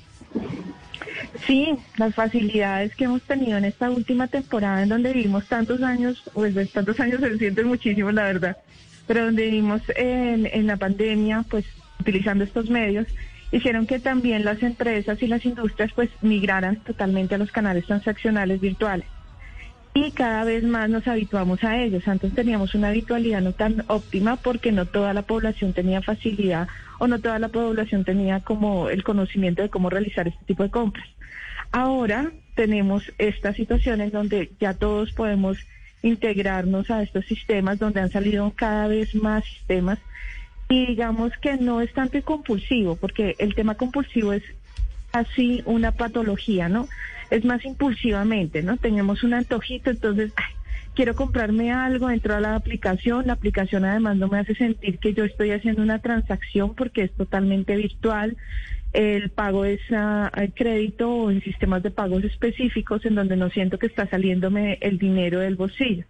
Ya en ese orden de ideas ya puedo pedir a todos los canales transaccionales, puedo hacer el mercado, puedo comprar la camisa, el regalo para los niños, el antojo de la tarde y no siento el dolor de la compra, ¿no? Que normalmente es lo que a nosotros nos hace como reflexionar sobre el gasto que estamos infiriendo. Y doctora Gómez, usted que estudia, es conocedora de la psicología del consumidor, ¿Qué cambió en las personas, en los consumidores antes y después de la pandemia? Se ha hablado mucho que la gente ahora valora más la vida y que por eso ha salido a comprar. ¿Qué tanto hay de mito o qué tanto hay de cierto en eso de lo que usted ha observado? No, realmente es un tema de comportamiento. O sea, no, no es que valoremos ahora más la vida. Si tuvimos una reflexión o tuvimos circunstancias que nos hicieron sentir hasta cierto punto, pues... Eh, había un cambio estructural que, que estábamos en riesgo, ¿no? Y esos, esas sensaciones eh, pues mitigaron algunos de los procesos, pero si tú te das cuenta, en la época de pandemia la compra o el estímulo de comprar y las compras que se realizaron también fueron muy habituales. El, el estímulo en sí de, del tema del día de no IVA, todas estas estrategias que se utilizaron en el comercio, pues ejemplificó que claramente el proceso o la facilidad de compra sí se vio un poco estímulo, es decir, un aumento más que todo. Eh, que ahorita la gente por lo que salió, sí, claro, hay un comportamiento en donde estábamos un poco enclaustrados, estábamos en la casa, no podíamos salir, no teníamos la oportunidad y también eso generó que existieran ciertas dinámicas internas en las familias, que también uno tuviera como esos anhelos de salir. Ahorita que estamos saliendo, pues se va a ver mucho más el gasto en ocio porque realmente en artículos durante la pandemia eh, se consideraba, se esperaba que no fueran tantas las compras y no, no, no bajaron realmente en ciertos artículos de lujo como televisores, como electrodomésticos, las compras antes de mercado se vieron estabilizadas casi, lo que no se, lo que tuvieron afectaciones fueron los los entornos comerciales, porque la gente empezó a comprar más por lo virtual, ¿no? Y ahorita en términos de ocio, pues la gente quiere divertirse. Entonces va a salir a divertirse, van a salir a los centros comerciales, al viaje, el paseo, el fin de semana, ese tipo de cosas. Pero venga, doctora, hablemos de las tarjetas, porque muchas personas no lo asumen como un crédito a plazos, sino que creen que es efectivo y luego al mes siguiente viene el dolor de cabeza con la primera cuota. Eh, ¿Cómo controlar eso? Porque además ahora usted entra a cualquier supermercado, a cualquier almacén y hay un chico siempre persiguiéndolo para darle la la, la tarjeta de crédito con, solamente presentar la cédula. No, y solamente con tener el celular ya puedes tener una. Entonces ya no es necesario ni siquiera que nos persigan en los entornos comerciales. Eh, la tarjeta de crédito o la forma en que nosotros percibimos las compras con tarjetas de crédito es muy diferente a cómo se percibe con el dinero. Claramente las personas no lo sienten como un crédito, sino lo sienten simplemente como la herramienta ideal, la mejor amiga para comprar. Eh, nosotros no tenemos una educación financiera, eso sería lo primero que deberíamos de trabajar realmente a nivel social, debemos de enseñarnos y enseñar y aprender todos cómo utilizar de manera eficiente una tarjeta de crédito. Porque la tarjeta de crédito es un dinero que no es nuestro, es un capital que nos facilita un banco, que nos va a cobrar un interés, pero nosotros no percibimos eso. Y consideramos, y la lógica del uso es exponer a varias cuotas esos artículos que son de precios elevados, porque vamos a pagar muy poquito, pero no estamos haciendo el cálculo del interés, lo cual implica que si tú lo mandas a 36, 48, 12 cuotas, estás pagando hasta dos veces el mismo artículo, ¿no? Pero, el uso pero, también de Gómez- tarjeta es difícil. Sí, doctora Gómez, pero mire, eh, es que en esta época usted ha hecho una precisión muy importante. Hablamos de consumidores impulsivos y no compulsivos. Eso está muy bien. Pero ¿cómo hacemos nosotros los impulsivos para mantener una relación armónica entre el cerebro, la emoción y el bolsillo? Porque, porque la cosa es que el cerebro dice una cosa y el bolsillo está diciendo aquí no hay nada. ¿Cómo hacer para que la- haya una relación armónica allí en esta época de Navidad donde los impulsivos nos desatamos? Bueno, la lógica es lo primero, la reflexión, porque tal como lo dices, el cerebro es el que manda la final, ¿no? La emoción no es la que so- solventa, la emoción lo que hace es endulzar la compra, la, la embriaga, por decirlo de alguna manera, ¿no? Entonces vamos a detener un poco eso, ¿cómo? Hagamos una lista previa de lo que queremos comprar, vamos al entorno comercial y claramente de la lista nos vamos a dar cuenta que hay cosas que queremos adicionales y que no las tenemos en lógica. No las vayamos a comprar en ese momento reflexionemos un poco sobre el capital y la cantidad de capital con la que realmente contamos y el gasto, o es decir, o los eh, créditos con los que actualmente estamos. La única manera de regular los impulsos ser un poco reflexivos y la reflexión solamente te llega de dos maneras. Una, ¿cuál es tu capital? ¿Realmente tienes la capital en este momento para adquirir ese bien? Si no lo tienes y piensas hacer un endeudamiento, porque tampoco voy a satanizar el endeudamiento. Es una herramienta y puede ser muy bien utilizada y además de eso eh, nos va a dar beneficios. Pero ¿cómo podemos nosotros racionalizarla? Pues sabiendo cuál es la cantidad de deuda que podemos adquirir, cuál es la capacidad que tenemos realmente de respuesta frente a esa deuda. La segunda opción, ¿es necesario ese artículo en este momento? ¿Es un artículo prioritario para tu existencia en este momento? ¿Realmente lo necesitas? Vamos a tratar de excusarnos de mil maneras, porque eso es lo que hace nuestro interés de satisfacer una necesidad, deseo, porque no es una necesidad prioritaria, sino un deseo, es un antojo y un capricho. Entonces, cuando nosotros llegamos a esas reflexiones de si es necesario, fundamental, lo que debemos de evaluar es el momento ideal para comprarlo, quizás no es este, otro que debemos de evaluar es ¿y para qué me va a servir y cuánto tiempo me va a servir? Y si ya tengo el artículo en mi casa, ¿para qué lo quiero cambiar o lo voy a cambiar? Porque también hay un tema de consumismo ahí, ¿no? Eh, también es abar- abarrotar artículos y servicios que no usamos de manera frecuente y que claramente no tienen eh, como el beneficio real que nosotros estamos buscando. Esa es la única manera de llegar a ese ambiente sano de compra y que también haya como un equilibrio entre lo que es la emoción, la razón y pues el bolsillo, que también es fundamental, pero solamente desde el análisis de tus ingresos, tus gastos y el uso adecuado de los servicios y bienes que consumes pues hacer un poco más reflexivos. Difícil en esta época, pero entiendo, doctora, que eso es lo que tenemos que hacer para no ir a, a, gastar más de lo que tenemos. Doctora María Fernanda Gómez, experta en psicología del consumidor, mil gracias por estar con nosotros hoy aquí en Mañanas Blue, preciso hoy, 24 de diciembre, en una época en donde compramos más de lo habitual. Feliz día para usted. Muchísimas gracias y muchas gracias por la invitación. Que estén muy bien. Lo que dice la doctora Oscar es algo que me decía a mí mi papá cuando yo era chiquita. No lo aprendí muy bien, pero era eso. Cuando yo quería comprar algo, me decía, primero, antes de que lo compres, piensa bien si lo necesitas. No lo compres inmediatamente. Vuelve mañana a ver si ya después de mañana, de haberlo meditado con la almohada, de haber hecho la reflexión, lo, lo vas a querer comprar. Y cuando uno hace eso, sí es verdad que uno termina comprando el 80% menos de las cosas, porque el, la compra es un impulso inmediato que uno dice quiero esto y después uno dice, ¿para qué, para qué terminé comprando esto que no lo necesito? Pero mire Camila, en diciembre, ¿sabe qué pasa? Cuando uno dice, yo vengo mañana, vuelve mañana, reflexiona y vuelve mañana, después el, el diablillo que está en el cerebro te dice, no, no, si vienes mañana, ese artículo ya no está. O sea, alguien, alguien ya lo compró. Entonces, eso es lo que hace que tú compres el artículo, porque es que la pelea es fuerte, porque claro, todos hacemos la misma reflexión. Su papá tenía razón.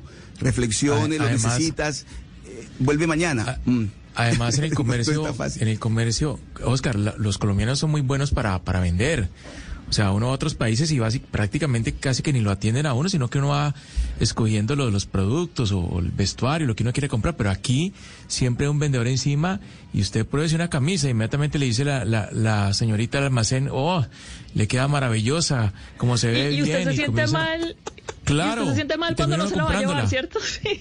Claro. Sí, claro, porque la señorita ya hizo el esfuerzo, ya bajó la camisa, ya le trajo otra talla y usted dice, no, bajó pues las camisas, llevármelo solo por el trabajo. Camisas.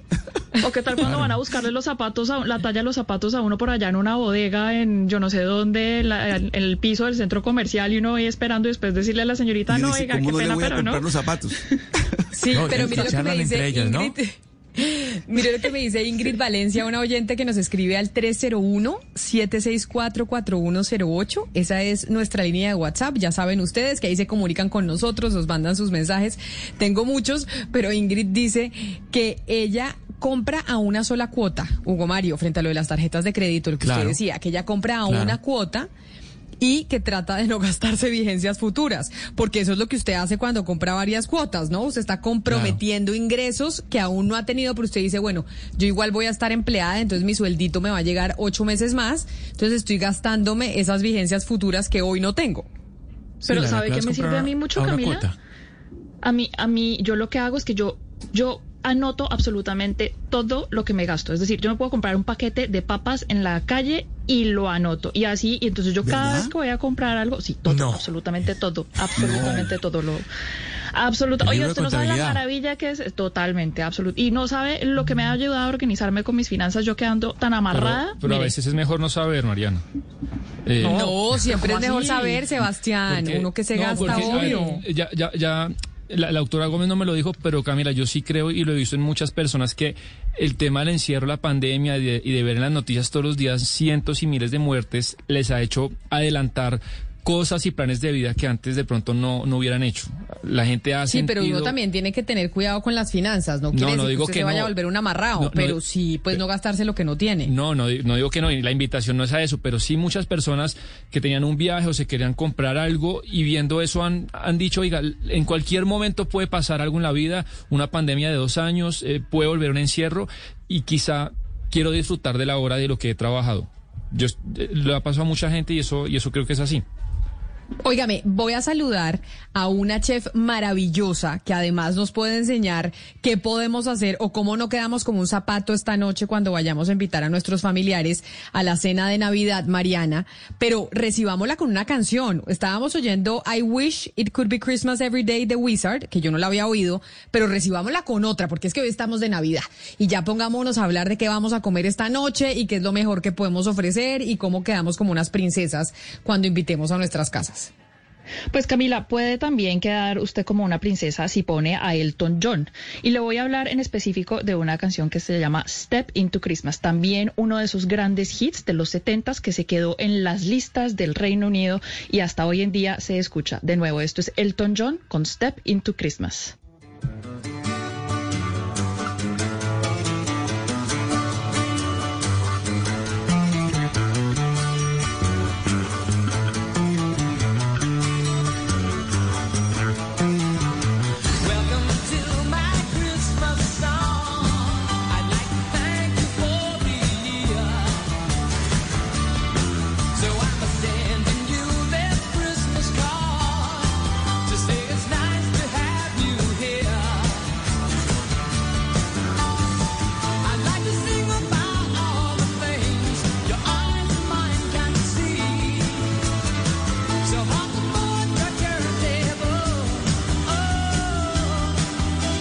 Con Elton John recibo hasta ahora a María Villegas quien nos acompaña en Mañanas Blue. María, bienvenida, gracias por acompañarnos. Hola, muchísimas gracias. Estamos hablando de Navidad, hoy estamos hablando de, bueno, de cómo no gastarnos toda la plata, de cuáles son nuestros sueños, queremos viajar, queremos estudiar, pero una de las cosas que no se nos puede olvidar es que vamos a comer esta noche. Eso no le he preguntado a mis compañeros de la mesa de trabajo si ya tienen lista, pues ya tienen listo el menú, pero la llamo porque quisiera que usted nos diera un poquito de luces. Si hay alguien que en este momento no tiene en la cabeza qué va a dar y va a recibir a la gente en la casa, ¿qué es lo más fácil y con lo que uno queda mejor? Que no se vaya a ver como que hizo todas las carreras.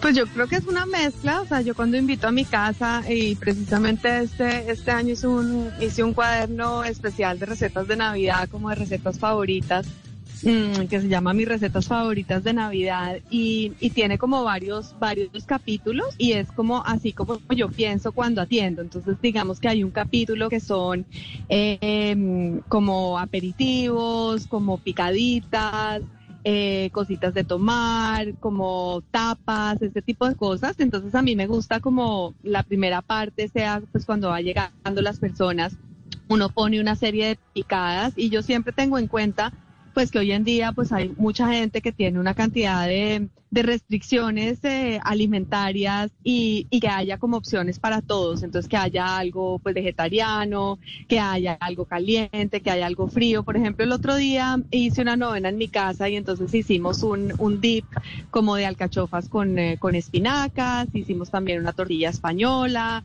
eh, pusimos como una tabla de, de quesos en donde hicimos un queso hojaldrado con, con mermelada de, pues, de la que uno tenga. En mi casa teníamos mermelada de, de naranja, pero también si uno tiene mermelada de frambuesa, de dátiles, de cereza, lo que sea, simplemente untar un poquito el queso por la mitad y meterlo al horno entre un hojaldre queda delicioso. eh, unas frutas, un, un hummus, cosas de ese estilo.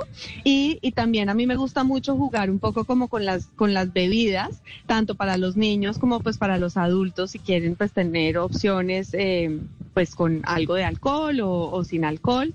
Eh, por ejemplo, eh, poniéndole, no sé, cerezas amarenas a una, a una limonada o a un, a un vino espumoso, haciendo un vino caliente, cosas de ese estilo. Y después, eh, y después ya la mesa de Navidad, pues es como, ahí yo he visto que hay como distintos gustos y distintas tradiciones, entonces pues uno se puede ir pues por el lado, digamos, más tradicional del pavo o algo así, pero a mí personalmente me interesa más que, que este plato principal, me interesan mucho los acompañamientos y también como jugar con ellos, como, pues como te decía, Pero- igual que con los, eh, que con los aperitivos. Pero María, eh, pe- perdóneme la interrumpo ya que usted menciona el pavo, es que yo le quiero preguntar por ese pájaro porque es que yo llevo 35 años de mi vida comiendo pavo todos los las navidades del año, o sea, de mi vida, todos los años yo como 24 de diciembre en mi casa pavo. Y en la Navidad pasada yo le decía a mi mamá, hombre, mami, cambiemos para el, para el próximo año, no sé, ¿usted qué, qué recomienda ya? O sea, ya los que no alcanzamos este año a cambiarla, pues no alcanzamos, pero para el próximo año, ¿qué podríamos pensar que está como muy de moda? ¿Qué otra carne, qué otra ave, qué otra cosa nos podríamos comer como de plato principal? Pues yo personalmente, eh, pues como te digo, en ese, en ese libro un poco hice ese, ese, ese mismo ejercicio que tú dices. Por ejemplo, una opción que me parece a mí muy bonita es un salmón, un salmón entero, un pescado entero, pues el que se, el que se consiga, mm, que le, pues que le guste a la persona, eh, con, como con unos toppings por encima. Entonces, como el pescado es uno de esos platos súper fáciles de, de preparar, de muy corta cocción, contrario al pavo. Entonces uno lo puede tener listo y nada más como meter al horno pues 10, 15 minutos o así antes de, antes de, comer. Y a mí lo que me gusta particularmente hacer con los pescados es ponerle como toppings por encima. Entonces, por ejemplo, pistachos, arándanos, finas hierbas, eh, pues obviamente sal y pimienta o a veces como miel o cosas como de ese estilo para que, para que doren y para que, ten- para que se vean así como más festivos. Otra, otra opción que, que, pues que a mí me gusta también, digamos, pues para ofrecer a la gente. Personalmente soy vegetariana, entonces tiendo como a, a incluir, digamos, una cantidad de opciones de, pues de verduras y de cosas, pues no, pues no, no, no carnívoras, pero pues sé obviamente cocinar todas las otras cosas y pienso en los, en los demás, pero por ejemplo, otra opción que me gusta mucho para las personas que les gusta la carne son los lomos, también digamos como un lomo de pimienta con alguna, con alguna variación o un roast beef. Por ejemplo, mm, eh, a mí me gusta mucho para la Navidad el roast beef que se haga, digamos como la receta tradicional, pero que se le ponga también un topping de, de aceitunas con, eh, con finas hierbas, queda muy bonito. Eh, entonces, como eh, también otra cosa que me gusta mucho son los langostinos. eh, y particularmente los langostinos con, con tamarindo y mezclados, por ejemplo, con estos arroces navideños, quedan muy bien también. María, pero de- permítame preguntarle en- por el éxito que tiene lo- el pernil en esta época. ¿Por qué en- de 10 ho- hogares en, Colombia, yo, pens- yo pensaría que en 7 hogares lo que se come en la cena de Navidad es pernil, pernil de cerdo, pernil de pavo? ¿Por qué el éxito del pernil? ¿Es lo más fácil o es lo que más le gusta a las personas? ¿Qué es lo que pasa? ¿Cómo- ¿Cuál es la explicación? No, yo no, o sea, como eh, yo yo veo que es, es, es muy tradicional como el pavo tener, digamos, como un eh, un pavo y un eh, y un pernil. Yo particularmente no soy muy de de, de comer de cerdo, pero entiendo que le gusta que le gusta a la gente y también en ese sentido que es bonito, digamos, si las personas que pues, una manera fácil de variarlo eh, sería eh, haciéndole unas salsas diferentes. Por ejemplo, no solamente quedarse, no sé, con una salsa de ciruela, sino nosotros que tenemos como tantas, tantas frutas y, y tantas frutas eh, que son nuestras y también otras que aparecen y que llegan en la temporada de Navidad, como las cerezas, que muchas veces se empiezan a conseguir, la granada. Entonces, eh, hacer, por ejemplo, unos chutneys de distintos sabores, tanto para servir con el pavo como por el pernil ya ya eso le cambia, le cambia como la cara a, a, a esas cosas y, y yo creo que, que es como, es simplemente dejar volar un poquito la imaginación y mirar qué hay disponible y simplemente jugar como con los ingredientes haciendo ese tipo de cosas. María, como nos queda todavía, bueno, 24, de tal vez no alcanzamos a ver el libro para ver esas recetas maravillosas que tiene usted, pero es que nos falta el 31. Y entonces en el 31 también uno invita a la gente a comer a su casa o va a la casa de alguien. Repítame el nombre del libro para ir a comprarlo y para tener ahí las recetas y quedar, Mariana, ojo, anote para que no vuelva a comer pavo, si no puede hacer otra cosa este 31. ¿Cómo se llama el libro? El libro se llama Mis recetas favoritas de Navidad y, es una es una edición que yo hice mm, con un sistema un poco diferente, eh, pues porque lo hice no digamos no está disponible en todas las librerías del país, está disponible solamente en, en Villegas Editores y se y se y se vendió por por preventa, pero las personas que lo quieran conseguir lo consiguen directamente en la librería de Villegas Editores.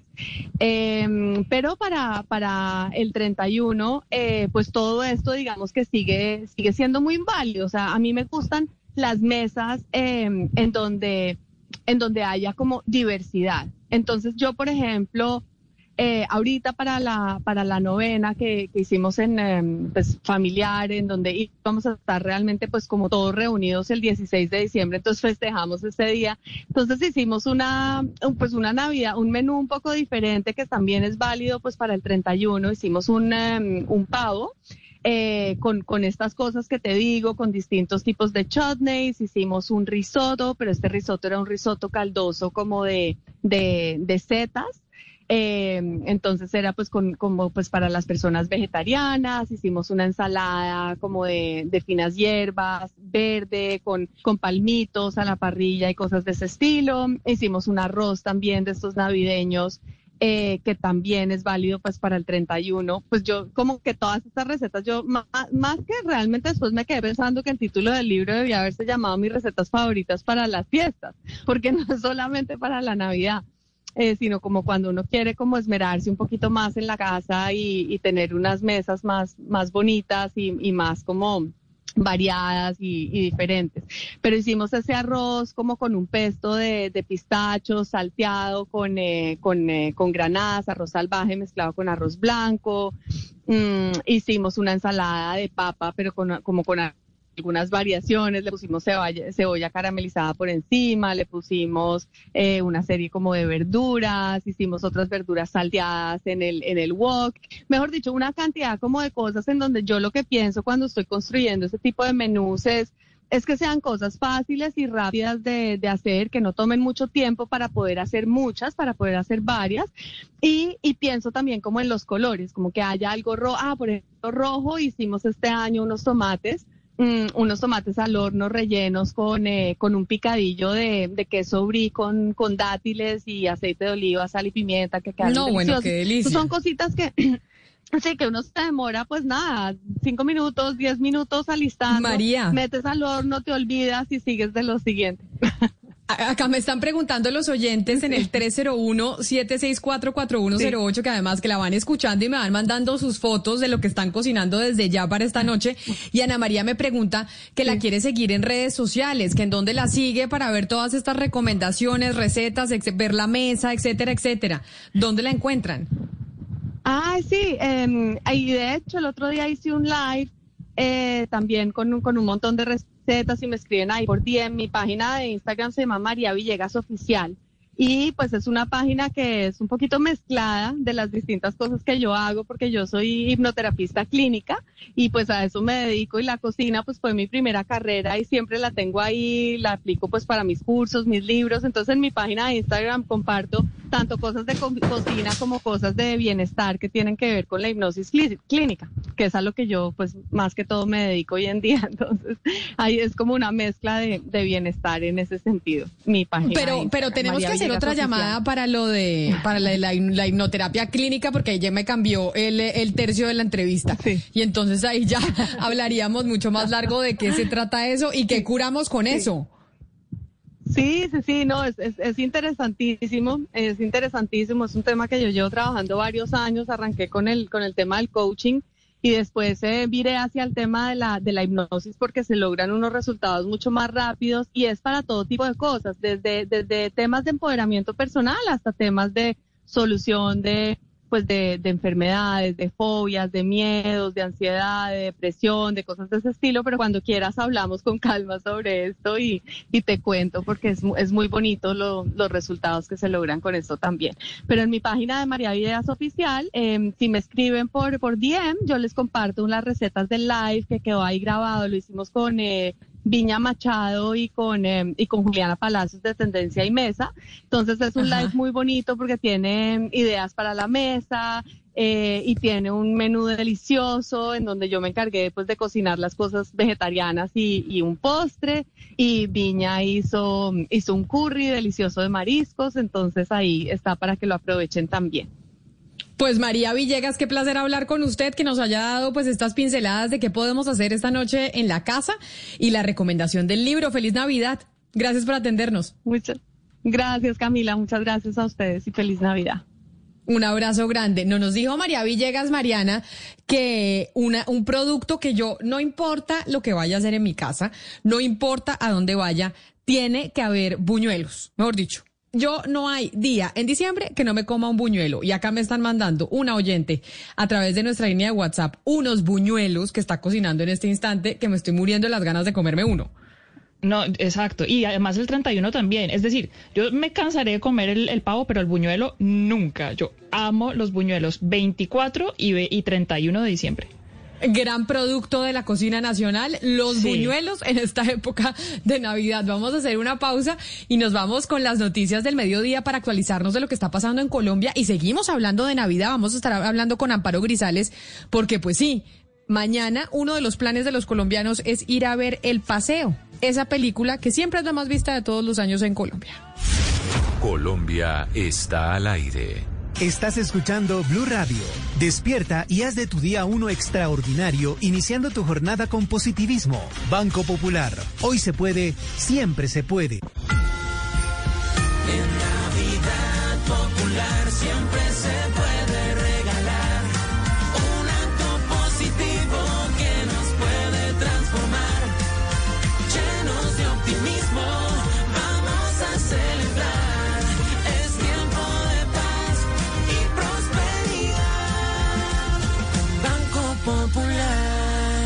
Feliz Navidad. Vigilado Superintendencia Financiera de Colombia. Hay magia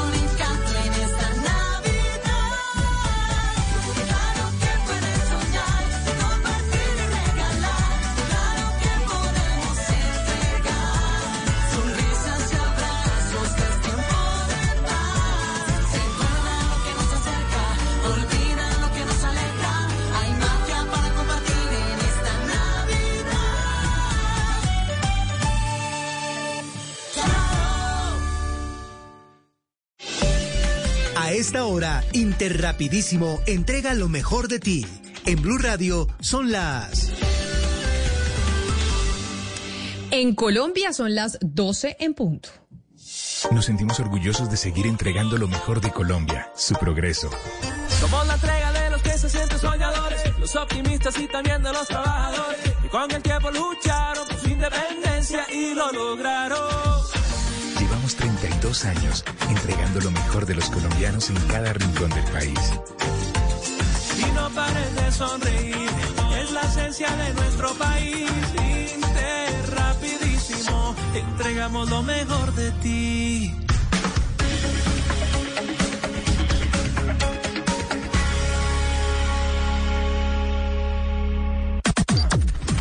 Las noticias del mediodía en Mañanas Blue. Al mediodía estamos aquí para actualizarlos a ustedes de las noticias más importantes del día de la mano del servicio informativo de Blue Radio de la cabeza don Eduardo Hernández. Buenas tardes. Hola, ¿qué tal Camila? Muy buenas tardes. Una feliz Navidad para usted, para todos los oyentes. Antes de irnos a las vías del país para contarles cómo avanza la movilidad en este 24 de diciembre, le tengo una buena noticia. Están informando a esta hora las autoridades desde el departamento del Bichada que fue superado finalmente el incendio en el Parque Natural del Tuparro, que alcanzó a consumir 41 mil hectáreas de bosque, una emergencia que duró aproximadamente 11 días. Quizá Camila usted vio las imágenes muy impresionantes de ese incendio que alcanzó a consumir pues esta extensión gigantesca de selvas allí en el departamento del Bichada. Insistimos, la noticia a esta hora es que están informando eh, las autoridades que el incendio finalmente fue extinguido. La otra noticia, por supuesto, tiene que ver con lo que está pasando en las carreteras de Colombia. César Chaparro a esta hora nos tiene el reporte actualizado cómo avanza la movilidad en el país y puntualmente en la autopista sur, que quizá es una de las vías, César, más típicas, más tradicionales en esta época de Navidad.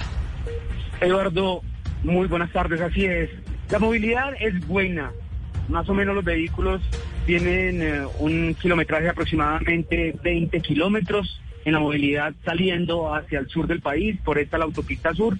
Dice paso peaje, las autoridades han registrado este año ya a esta hora 1.194.614 vehículos en lo que tiene que ver con Bogotá. Han salido de Bogotá 114.932 carros y han ingresado 80.193 vehículos.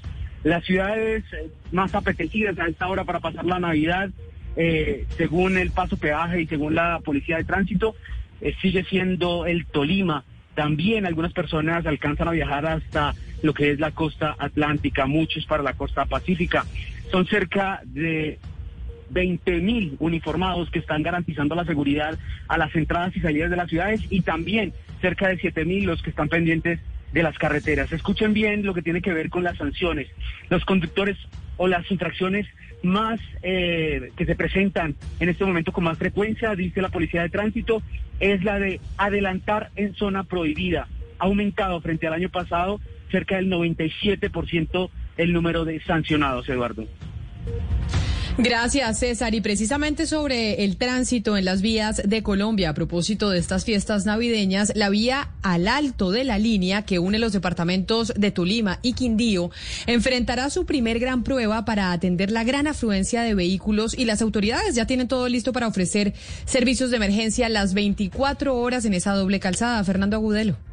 A esta hora, en los diferentes ejes viales del departamento del Tolima, la sección de tránsito y transporte de la policía hace acompañamientos. La de mayor impacto, la vía Ibagué, la línea Calarcá. Juan Esteban Romero, director de ejecución y operaciones de envías. que vayan a transitar el corredor vial Calarcá, Cajamarca. Les informamos que contarán con los servicios de ambulancia, grúa y carro taller. El llamado es a mantener el límite de velocidad permitido. Respeten las normas de tránsito y acatar la máxima velocidad permitida de 60 kilómetros por hora sobre este corredor vial. Nuestro equipo de la Dirección de Tránsito y Transporte de la Policía Nacional estará acompañando a todos los usuarios. La mayor Nayibe Díaz Beltrán realiza la campaña de prevención y educación denominada Protege tu vida, utiliza el cinturón de seguridad. Esta ha consistido en la entrega de volantes con recomendaciones a los conductores, dando charlas de sensibilización sobre la importancia de tener presente los comportamientos inteligentes y seguros en la vía. Conductores y pasajeros esperan llegar a tiempo a sus lugares de destino. Y a propósito, vamos a la vía La Línea. Nelson Murillo, ¿cómo avanza a esta hora la movilidad en este corredor? Bueno, efectivamente los saludamos desde el kilómetro 15 en la vía entre Calarcá y Cajamarca, donde hasta ahora la movilidad es baja, teniendo en cuenta que en las últimas horas fueron al menos 12.900 vehículos los que transitaron por este importante corredor vial. Estamos con el jefe de la seccional de tránsito y transporte de la policía en el Quindío, Mayor Mauricio Díaz. Bienvenido, Mayor, ¿y cuál es el reporte hasta ahora? Bueno, yo soy Patria, muchas gracias por la invitación. Bueno, en el reporte de la movilidad en este momento sobre el sector de la línea es bajo. Esperamos que en horas de la tarde tengamos un incremento significativo en la movilidad, teniendo en cuenta que la gran mayoría de personas trabajan hoy hasta el mediodía.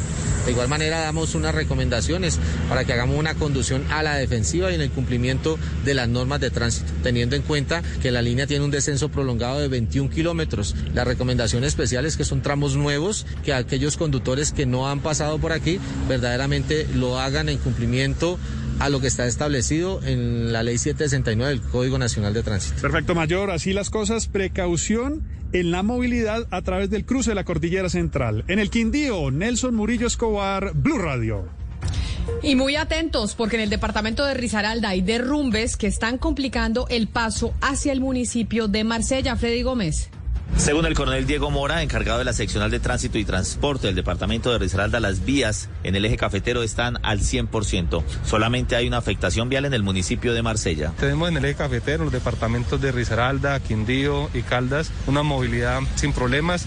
Tenemos eh, los diferentes corredores viales como son Pereira, Cartago, Pereira, Quibdó, Pereira, Armenia, Manizales. No tenemos afectaciones viales, solamente tenemos por obras de, infraestructura lo que es la vía La Feliz a La Pintada, donde tenemos seis pares y siga debido a las obras que se encuentran en la vía.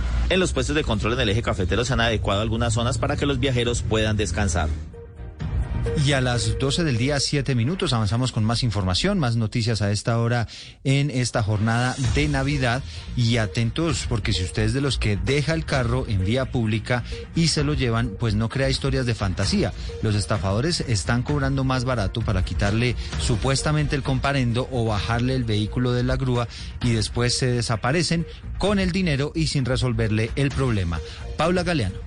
Y por ahorrarse unos pesos, las personas están cayendo en el engaño. Cuando le inmovilizan el vehículo, la grúa le imponen un comparendo por dejar su vehículo mal parqueado. Los delincuentes están pidiendo 500 mil pesos con la promesa de bajarle su carro o eliminar el reporte. Y bueno, después se pierden.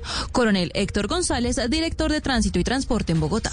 Ningún funcionario de la seccional de tránsito y transporte, hombre o mujer, ningún funcionario de la concesión de grúas, ya sea el conductor o el ayudante de la grúa, está autorizado para proponerle que tiene la fórmula para hacerle bajar el carro a cambio de una transferencia o de una consignación de un dinero X. Y es bastante usual esta nueva modalidad. Según las investigaciones, se trataría de tres personas que estarían engañando a los conductores. A la fecha se han inmovilizado más de 6.000 vehículos por quedar abandonados en la vía pública. Y hablando de comida y de compras para la cena de esta noche, Corabastos cerrará sus puertas hoy a las 4 de la tarde y abrirá después de Navidad. Algunos alimentos muy típicos de la Nochebuena subieron bastante de precio, Marcela Peña. Pues mire, se está registrando un incremento del precio de la papa en todas sus variedades debido a la alta cantidad de hogares comprando este producto. También subió el precio de la mazorca. De acuerdo con el reporte de Corabastos, desde la central se están despachando alimentos hacia diversas zonas del país debido a que muchas familias ya salieron a pasar sus vacaciones en otros lugares. Se están registrando bajas en productos como el frijol verde, la arberja, el frijol andino, la remolacha, la panela en caja, entre otros. Son las 12 del día, 9 minutos. Atención, noticia importante a esta hora desde la Justicia Especial de Paz. ¿Qué pasó, Catalina Vargas? Pues mucha atención que la Jurisdicción Especial para la Paz acaba de confirmar la imputación en el caso 01 de secuestros, específicamente por delitos de lesa humanidad relacionados con esclavitud a varios miembros del antiguo secretariado de las FARC. Es importante señalar que en este auto de la Jurisdicción Especial para la Paz se hacen algunas aclaraciones. Eh, breves, eh, pero no de fondo, lo que quiere decir que esta imputación eh, queda en firme a pesar de que los antiguos integrantes de esta guerrilla se habían negado a aceptar esta imputación de cargos que hace esta jurisdicción especial en los términos en como se había planteado. Es una noticia que por supuesto vamos a desarrollar en Meridiano Blue. Gracias, Catalina. Y dos casos de personas quemadas con pólvora se reportaron eh, por parte de las autoridades del departamento del Huila, entre ellos un menor de edad. Silvia Lorena Artunduaga. En el más reciente reporte de las autoridades de salud del Huila, se indica de dos nuevos casos de quemados con pólvora. El primero es un niño de 13 años en La Plata, quien resultó con quemaduras en tres dedos de su mano derecha cuando jugaba en el parque con totes.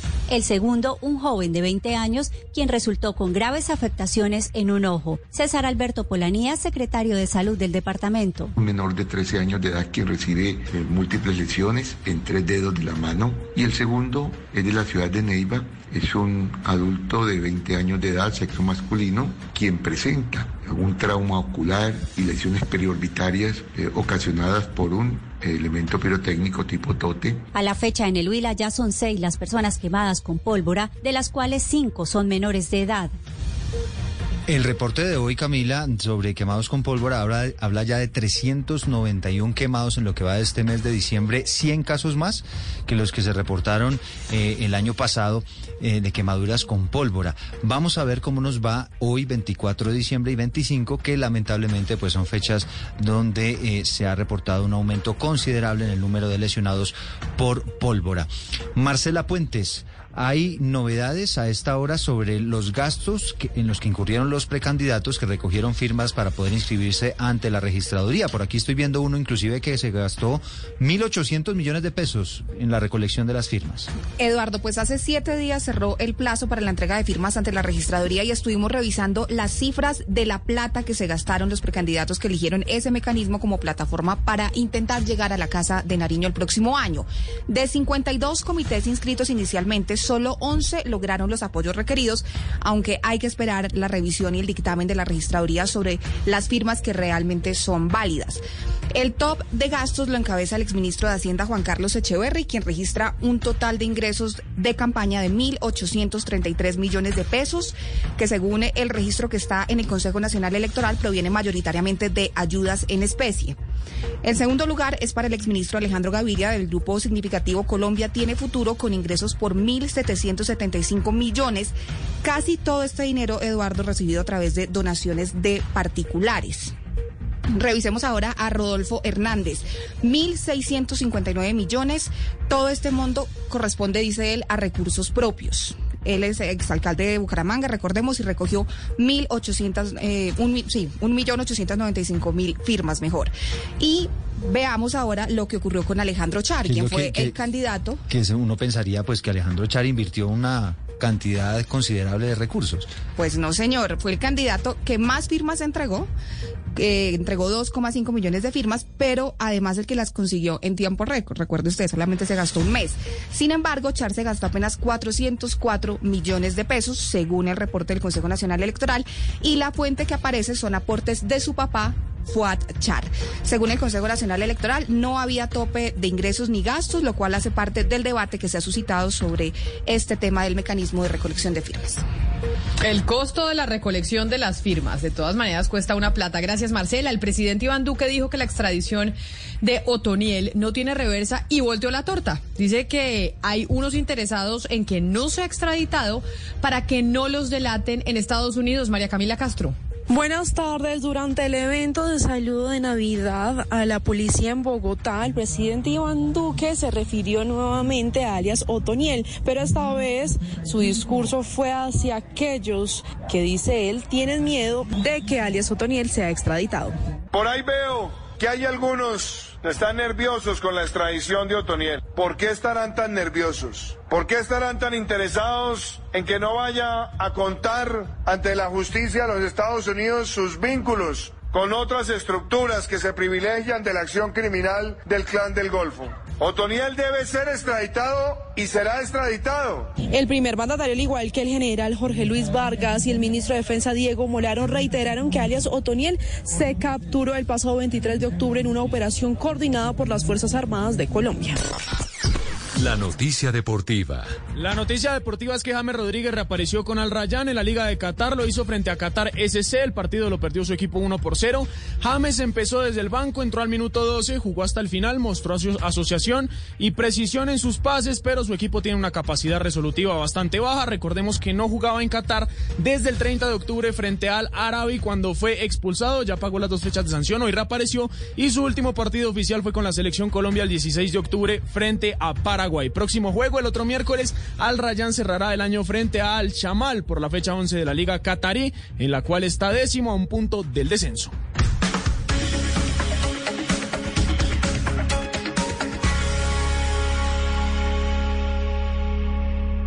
Este año, el Banco Agrario trabajó a tu lado en esa cosecha que dio tantos frutos, en la empresa que sacaste adelante y en todas las metas personales y familiares que alcanzaste. En el 2022, seguiremos siendo tu aliado financiero para construir más momentos inolvidables. Te deseamos una feliz Navidad y un próspero año nuevo. Banco Agrario de Colombia, entidad bancaria, vigilado Superintendencia Financiera de Colombia. La participación de las víctimas en el Congreso es un gran avance por la paz. Desde el Consejo Nacional Electoral velamos por la participación de ciudadanos y candidatos de las organizaciones de víctimas, campesinas o sociales, mujeres, grupos significativos de ciudadanos, consejos comunitarios, resguardos, autoridades indígenas y las cumpañi legalmente constituidas por las 16 curules de paz. Nuestros ojos bien abiertos garantizan a ojo cerrado la participación de todos. Consejo Nacional Electoral. Nueva Club Colombia Doble Malta. Una combinación única de dos maltas. Para darte un sabor más suave y una espuma cremosa. Descubre la nueva Club Colombia Doble Malta. El exceso de alcohol es perjudicial para la salud. Prohíbes el expendio de bebidas embriagantes a menores de edad. Año nuevo y Navidad, contigo quiero estar. Celebremos en familia, grandes cosas ya vendrán.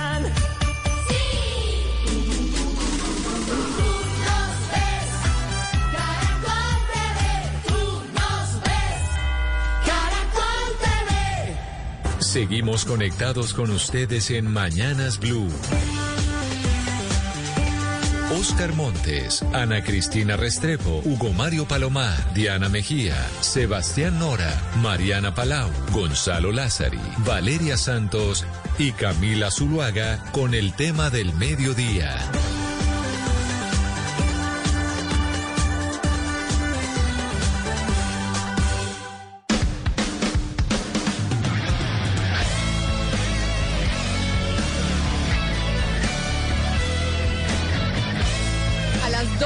Día, 18 minutos, seguimos conectados con ustedes aquí en Mañanas Blue, deseándoles una muy feliz Navidad, que tengan una gran Nochebuena, que la pasen con sus familias, pues tratando de pues escuchar música navideña, de saber qué estamos comiendo, cuáles son nuestros deseos. Mariana, y usted nos trajo su lista musical de Navidad para trasladarnos al Reino Unido y saber lo que están escuchando allá, en donde ya casi, pues usted termina el programa y se va a comer.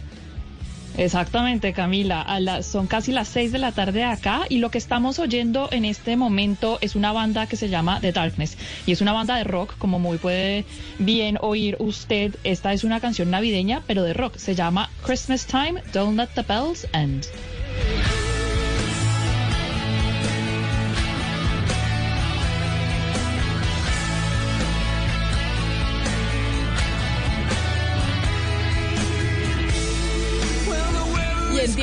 Navidad, el 25 de diciembre, nosotros en Colombia tenemos una tradición que yo considero muy bonita, que es ir con la familia a cine. Pero ir con la familia a cine no a ver cualquier película, sino a ver una película colombiana. Por lo general vamos a cine a ver la película de Dago García, El Paseo, que además en esta oportunidad pues cuenta con la participación de la diva de divas. Yo diría que la única diva que realmente existe en Colombia que se llama Amparo Grisales. Y antes de saludar a doña Amparo Grisales, quiero que escuchemos y veamos el tráiler. Aquellos que están conectados a esta hora con nosotros a través de Facebook Live en nuestra cuenta de Facebook de Blue Radio Colombia y también a todos nuestros televidentes en Noticias Caracol Ahora, el primer canal digital de noticias en Colombia. Ese es el tráiler de El Paseo en donde participa Amparo Grisales y que es esa película que vamos a ver los colombianos casi siempre el 25 de diciembre. Llegamos a San Andrés, llegamos a San Andrés. Muchachos, lo que pasa en San Ancho se queda en San Ancho. Exclusión de 11. Ah, me conozco los paseitos. Ahí pasa de todo. Yo no voy a dejar que la niña fuera sola por allá. Ah, ah. ¿Esos no son los papás de Sara? Ella, por supuesto, puso el grito en el cielo. Ay, que cómo así, qué excursión de 11 con los papás. Eso ya es el colmo. Ella en el fondo quería que yo fuera. Mi papá me arruinó la vida. Como cosa rara, la suegra se nos pegó. Sarita, llegamos. Y esa señora es una ladilla. Señora, por favor, le pido que no se meta. Es un problema con mi familia y no con ustedes. Es que su familia es mi familia, ¿ah? En San Andrés asumí el liderazgo y le enseñé a esos muchachos a bailar calipso, a hacer snorkel Pero mi papá ni siquiera sabe nadar. y a bajar por el hoyo soplado. ¿Para qué? Pero fui la sensación.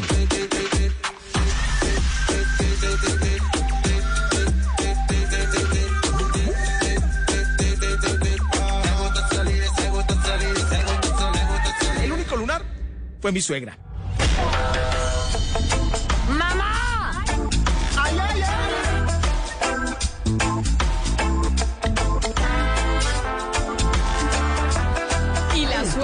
Sí señores, la suegra de esta edición del paseo es doña Amparo Grisales, que nos la imaginamos en todos los papeles, menos en este, pero que sin duda alguna va a hacer que muchos más colombianos vayan a las salas de cine mañana 25 de diciembre. Amparo, bienvenida a Mañanas Blue, qué placer tenerla con nosotros el día de hoy, que estamos de Navidad, de 24 de diciembre.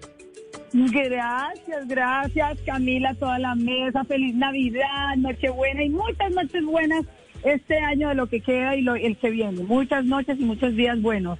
Felicidades, Bueno, de yo- verdad, un abrazo a toda Colombia. Yo le voy a preguntar algo y esta sí es una pregunta como mujer, No tengo ni idea si mis compañeros me vayan a matar. Ahí estamos oyendo a Juancho, a Juancho Style, que es este artista sanandresano, en donde se lleva a cabo la película y en donde usted, Amparo, sale absolutamente espectacular. Y usted siempre se ve divina, porque eso ya lo reconocemos absolutamente todas las mujeres en el país. Pero para la preparación de esta película, en donde usted sale en vestido de baño, sale la suegra, pues despampanante, ¿tuvo alguna preparación especial en términos de alimentación, de cuerpo, de ejercicio, etcétera, etcétera? Claro, claro, porque imagínate que a mí Dago me ofreció esta película hace cuatro años y se iba a hacer justamente en abril del año de la pandemia. Entonces se pospuso, pero yo en ese confinamiento, pues yo siempre he buscado, digo que el éxito es equilibrio. Entonces yo siempre he venido como en esa búsqueda de equilibrio y lo que aproveché fue el tiempo para hacer más ejercicio, investigar más para tener la piel firme, tonificada. Y entonces estuve haciendo ayuno intermitente, intervalos en mis cardio y pues ejercicio siempre he hecho, pero ahorita le aumenté a las abdominales, le aumenté, varié mis ejercicios, investigué muchísimo y bueno, siempre me he cuidado mucho yo en la comida. Yo soy ovo vegetariana y, también medito porque también uno se alimenta de la respiración, de los pensamientos, de los sentimientos y me dediqué a llegar a esa película pues como una abuela bien mamacita porque era lo que requería el personaje. Entonces sí me tocó un poco doblar los cuidados este muy a conciencia y, y porque eso era lo que pues, lo que tenía que proyectar, que fuera la abuela y además un poco también la gente que siempre cree que es un insulto decirme abuela, pues por eso les puse ahí les va la abuela, porque pues es una abuela que va ahí en la playa maravillosa, feliz de la vida, una abuela, una abuela muy, muy superada, muy evolucionada, una abuela maravillosa, cómplice, amiga, buena hija, que le abre los ojos a la hija, que arrulla y consiente a su nieta y entonces, eh, bueno, una abuela única. Entonces, por eso fue que me gustó mucho y para que no piense que es que a mí me da miedo ser de abuela. Ojalá fuera abuela, pero no fui. Pero tuve abuelas Pero- divinas y adivina. Mm. Amparo, ya que usted dice que esto también es un mensaje para todos los que la llaman abuela y demás, si hubiera sido, si- o sea, si el personaje hubiera requerido que no fuera una abuela mamacita como sale usted en la película, sino una abuela como una abuelita que nos imaginamos todos y que es el imaginario que tenemos en la cabeza, la que hace galletas, la que tiene el pelo blanco, ¿usted habría aceptado el papel también? No, para eso quienes hay muchas actrices que lo pueden hacer. sí que se tengan que caracterizar. Eso sí, no. O sea, no, no, yo creo que, que lo lindo y el, el, el- lo bonito es, digamos, el, el hook de este personaje es ese, ¿no? Que la gente no se lo espera y, y dar una, una abuela, pues, como era mi mamá, era una abuela feliz, amiga, cómplice, como ya te dije. Entonces, no, para eso hay gente que, que, que, que no se tiene que caracterizar. Porque imagínate, si tú biológicamente no das la edad de una abuelita como pintan a las abuelitas, yo conozco abuelitas espectaculares, entonces, este, no, para eso hay actrices que los pueden hacer. Amparo, y para esta película usted no solo tuvo que prepararse, pues usted con su cuerpo, sino también para una comedia, porque hasta donde yo sé, usted nunca antes había hecho comedias. Y entonces yo quería preguntarle cómo fue ese proceso. Es decir, uno como actriz puede aprender a ser chistoso o cómo se prepara uno para hacer una comedia cuando nunca se ha hecho una comedia antes. Pues mira, eso es porque no te conoces la esencia. Yo soy una actriz integral, polifacética, pero los directores, todos, si tú le preguntas al maestro Jorge Ali, a Rodrigo, a todos, toda la vida me han dicho que yo en la vida real tengo un humor negro y un humor así, ¡pam! como que muy rápido. Tengo una, ¿me entiendes? Soy, soy muy rápida y, y, y tengo y tengo también en el teatro hecho comedia, como que no, en el teatro yo he hecho, he llenado teatros y he hecho reír, comedia musical y comedia como no seré feliz pero tengo marido, o sea, yo he hecho comedia en teatro y ahí se aprende muchísimo, pero también eh, es que este no es el chiste buscado, entonces lo bonito es que es una película, es comedia, dentro del género comedia romántica, pero al mismo tiempo tiene, esta película tiene un nivel muy lindo porque también tiene el melodrama, la historia de los personajes dentro de la familia, cómo de repente no se la llevan bien y cómo la abuela llega como a unirlos, como a enseñarles toda esa verdad y toda esa sabiduría que ella tiene de su vida. Entonces, eso es lo bonito de, esta comedia, que no es el chiste, porque a mí es que la verdad el chiste buscado, el chiste que se hace adrede para causar risa, que cae de repente en, el chiste vulgar, en el no, la película no tiene nada de eso. La película son las situaciones las que, las que hacen la, la, la comedia y también, como te digo, hay mucho melodrama, también hay lágrima porque la relación es muy hermosa entre ella y la nieta, entre ella y la hija, entre ella y el yerno, y al final como termina siendo amiga del yerno. Entonces, como la familia unida y pasando situaciones unidos y dialogando terminan unidas y eso es lo importante. Yo creo que estas fiestas es poder abrazar la Navidad, abrazando a los seres queridos, dando gracias a Dios pues por hacernos sobrevivientes de este naufragio colectivo. Este, yo lo único que tengo es gratitud. Este año ha sido espectacular de verdad y yo todos los días yo no le pido nada al niño Dios ni, ni a Dios porque este te digo que los deseos se te manifiestan cuando tú estás en equilibrio y cuando estás eh, este, conectadísima con el universo y con Dios. Y eso es lo que me pasa a mí. Entonces, eso fue lo que salió. Salió copiada, además de muchas cosas de mi mamá y de, de mi mamá como abuela y como mamá, porque pues uno siempre copia algún personaje que uno admire para encarnar sus personajes. Pero venga, Amparo, volvamos al tema de la abuela sexy. Eh, a mí se me hace, no sé si usted está de acuerdo con, con que lo, que pasa en el Paseo 6 pasa en la realidad. Muchas mujeres que pasan los 50, los 60 años siguen siendo muy lindas y tienen gran éxito entre, entre los jóvenes mucho más jóvenes. Eh, ¿A usted le, le, le pasa eso? Sí, la verdad, la verdad sí, porque eh, sí, suele suceder también en muchas, en muchas, yo tengo muchas amigas muy hermosas y todo, y cuando las chicas van creciendo y adolescentes que empiezan a, a salir con chicos, los chicos, wow, con sus, ah, con sus suegras, ¿no? Entonces, eh, sí, puede llegar a suceder. Lo lindo de esta comedia es que son, eh, son cosas que suceden, son cotidianas, cosas cotidianas dentro de una familia, en un paseo y lo que sucede de verdad es muy simpático. Sí, suele suceder, suele suceder, pero, pero aquí sí hubo que, digamos que mostrar un lado muy hermoso, que es el que yo he visto, como ya les digo, de mis abuelas y de mi mamá. Entonces sí, yo creo que se van a enamorar de la abuela no solamente por su físico, sino también por que me tocó hacer doble esfuerzo porque la verdad entrené muchísimo y me cuidé muchísimo y es parte de mi disciplina y me encanta. Yo lo hago feliz porque es como, como visualizar las cosas, mirar uno hacia el futuro y ver que uno el presente lo tiene que poner en práctica es para el futuro. O sea, por eso no hay que perder el tiempo ni en el pasado ni en qué va a pasar el futuro y no prepararte, prepararte, ir viviendo el, el, el- el momento a momento, aquí y el ahora. ¿Mm? Pero mire, Amparo, eh, sin duda alguna, eh, la abuela más mamacita de Colombia es usted. eh, por la película y por lo que vemos de usted todos los días en televisión. Pero además, Amparo, mire, yo hacer una confesión públicamente. Yo fui editor de editor general de la revista Cromos hace algunos años y tengo que decir eh, públicamente que la revista Cromos que más se vende en Colombia o se vendía en esa época, y espero que todavía siga siendo así, es la revista que trae Amparo Grisales en la portada. Se agota la revista que trae Amparo Grisales en la portada de la revista Cromos. Entonces, eh, se ha mantenido vigente usted, Amparo, durante tantos años, eh, desde la época, yo sí creo que hay, yo no sé si usted, eso se podría calificar como una comedia, pero La Virgen y el Fotógrafo, que usted interpretó con, con Frankie Linero, era una película donde usted aparecía pues igualmente muy, muy sensual, pero muy, muy en su papel de, de excelente actriz. ¿Cómo logra Amparo Grisales mantenerse tan vigente en Colombia, Amparo? Donde, donde todos los días vemos que surgen figuras que desaparecen y donde nadie logra, muy pocos logran consolidarse durante tanto tiempo y mantenerse tan vigente durante tanto tiempo. ¿Cómo hace Amparo Grisales para, para reinventarse, para utilizar la palabra de moda, constantemente? Tan muchas gracias por esas palabras. Sí, pues eh, en enero viene también eh, este un, un shooting que hicimos de fotos muy bonitas para Cromos, para completar mi portada, creo que 29 o 30. Eh, entonces creo que voy en la primera del año entrante. Eh, yo adoro, o sea, lo que pasa es que eh, eh, sí, reinventarse no, yo creo que es dejar fluir y estar siempre como eh, a la vanguardia, estar siempre como eh, poniéndote al día, también proyectándote hacia el futuro, como que soy muy visionaria en muchas cosas.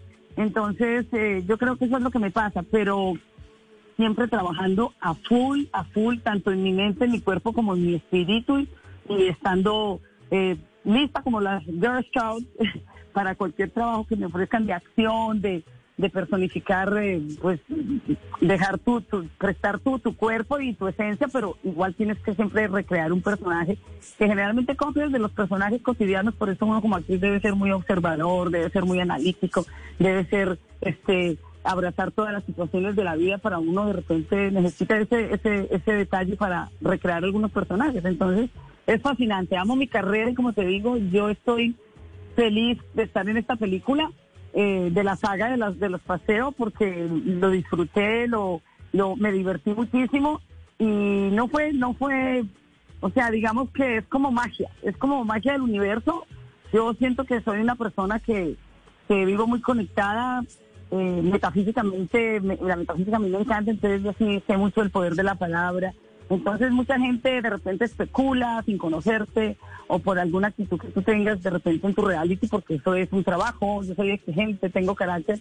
Eso no quiere decir que no seas una persona hermosa y que tengas ya una cantidad de, una evolución encima tuyo, eh, de, de, de ir como, y también me toca sortear muchas olas altísimas, ¿no? Y creo que me he vuelto una campeona olímpica de en, en- en los rollos que me toca a veces enfrentar o que me los chutan a mí, porque soy como la, la, la, la, la que los, la que, la que coge mejor esos, esas pedradas que me mandan a veces. Entonces, no, como que estoy ya en un punto que eh, no me deja afectar nada y yo siempre pienso es como en mi evolución, en mí, no vivo pendiente de los demás, no vivo pendiente de- del que dirán, este, vivo pendiente de mí, de amarme yo mucho y, y de recibir cosas lindas y de tratar de buscar la perfección en, muchas cosas, ¿no? Y, y una de esas es mi trabajo, o sea, completé 50 años de carrera artística, entonces he aprendido a nivel técnico, a nivel todo, a nivel orgánico, a nivel este los personajes, como que eh, he aprendido mucho de grandes maestros y maestras con los que he trabajado, entonces yo creo que tengo una carrera muy sólida y muy hermosa, pero eh, eh, yo creo que es eso, no, no tengo una explicación, yo creo que es el equilibrio. Alguien le preguntaba una vez qué es el éxito y contestó el equilibrio, y es eso, es eso. Amparo, ya que estamos hablando de, y usted dice realmente es estar a la vanguardia, es estar aprendiendo constantemente, eso es lo que hace que uno pueda tener una carrera sólida y además que se mantenga durante tanto tiempo. Hoy en día lo que estamos viendo en el entretenimiento, en la política, incluso en los que están eh, aspirando al Congreso de la República, es como quienes pareciese que se están tomando el mundo son los influenciadores. Y usted en esta película pues comparte pantalla con gente muy joven, con gente que es eh, pues la primera vez que la vemos en, eh, en la pantalla grande, etcétera, etcétera. ¿Qué ha aprendido o qué ha venido aprendiendo usted sobre este nuevo mundo que a todos, pues, o a mí me está costando un poquito de los influencers, en donde los vemos que hoy en día pues son los las grandes estrellas, los que están teniendo No, no, no, muchos seguidores en redes sociales? Camila, no, no son las grandes estrellas, se creen las grandes estrellas. O sea, te lo digo de verdad, lo digo con todo mi amor y con todo respeto a esa nueva generación que durante el confinamiento este, se empezaron a, ellos sí que a reinventar o a inventarse porque no existían y se volvieron los influencers. Yo te digo, hay gente con ideas muy buenas, muy poquitos muy poquitos que tienen de repente un blog o algo que, que salen con algo divertido. De resto a mí me parece una cantidad de perdedera de tiempo.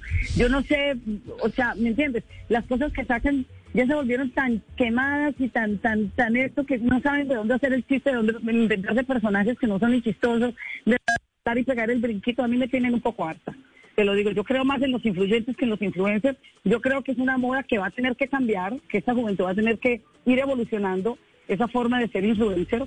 Este, se están dañando mucho en la publicidad también, porque claro, como quieren es like y que les paguen, ustedes les pagan no como solíamos cobrar este, algunas marcas de personajes, porque pues nosotros nos volvemos, éramos, digamos, que yo hice muchos comerciales y ahora realmente para hacer un comercial donde quieren tu imagen, realmente no ofrecen mucho o te quieren de repente que yo digo, ¿what?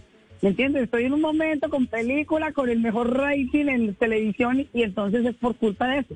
Porque claro, se inventaron una manera de ganar dinero por cada, este, ¿cómo le dicen?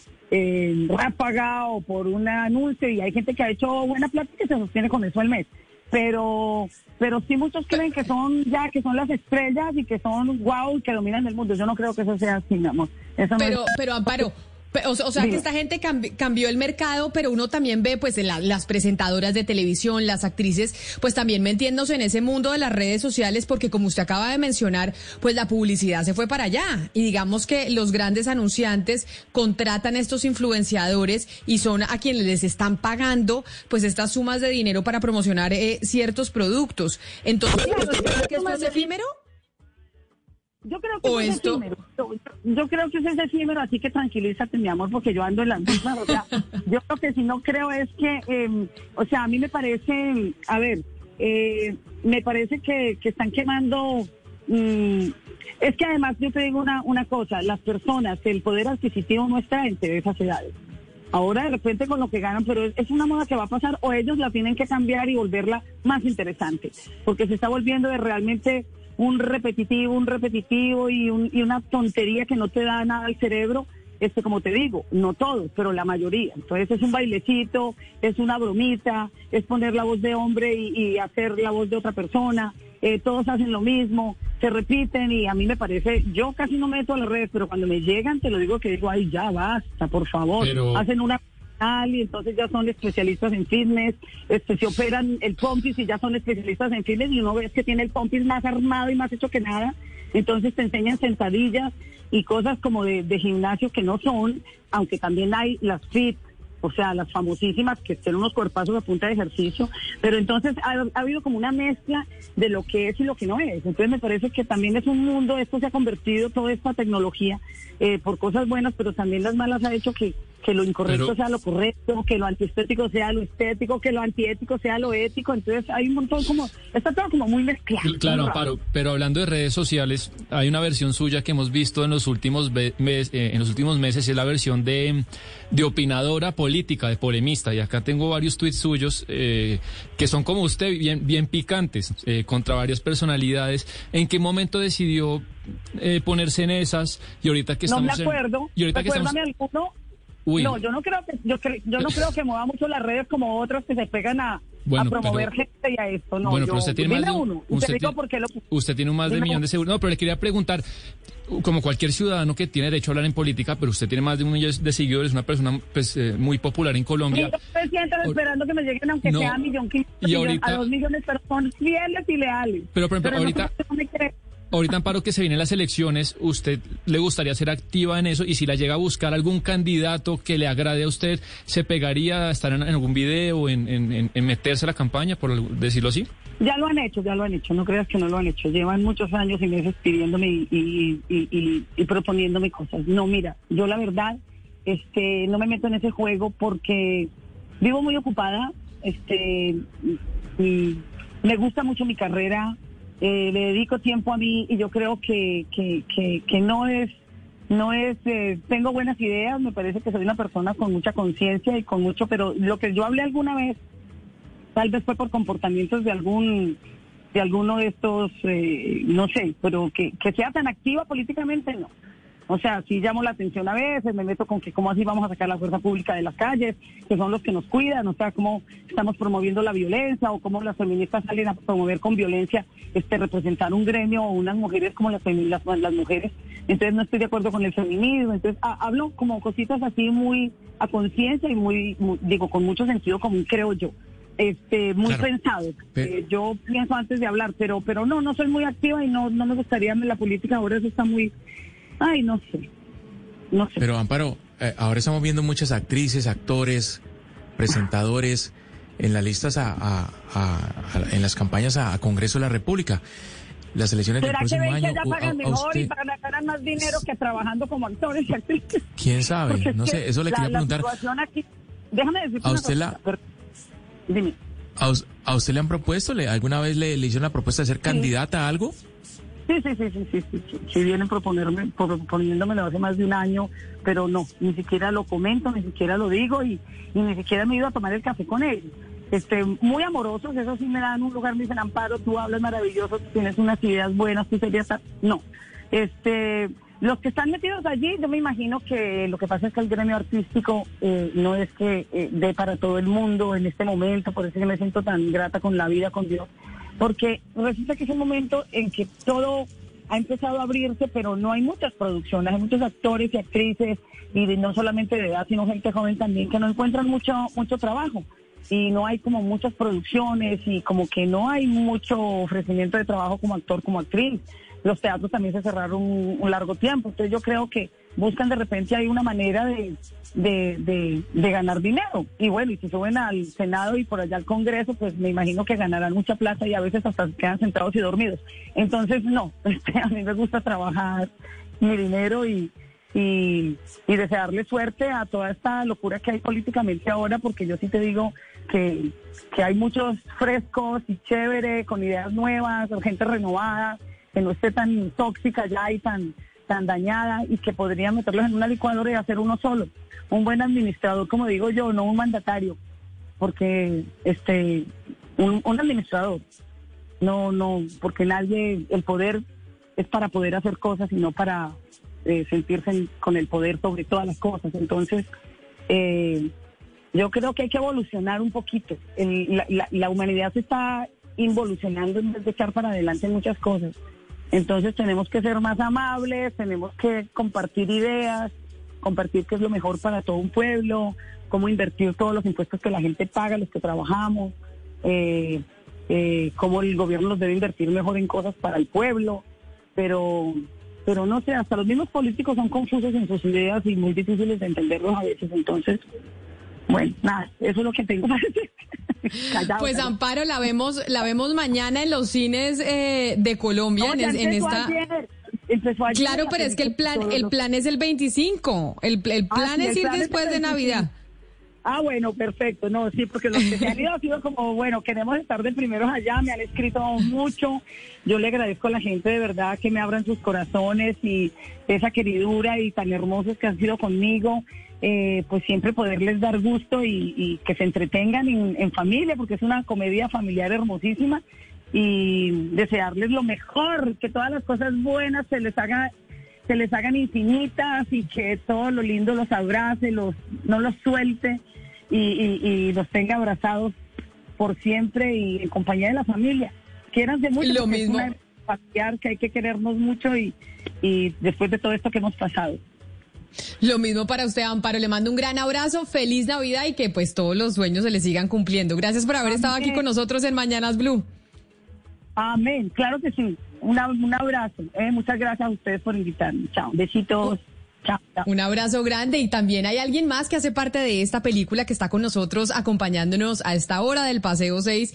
Es el actor ni más ni menos que John Alex Toro, otro de los protagonistas del paseo y que nos acompaña hoy en Mañanas Blue. John Alex, bienvenido. ¿Dónde anda? Que lo veo que usted está pues ya de vacaciones como en el paseo. Ya estamos de 24 en medio eh, del sol y, y la tranquilidad.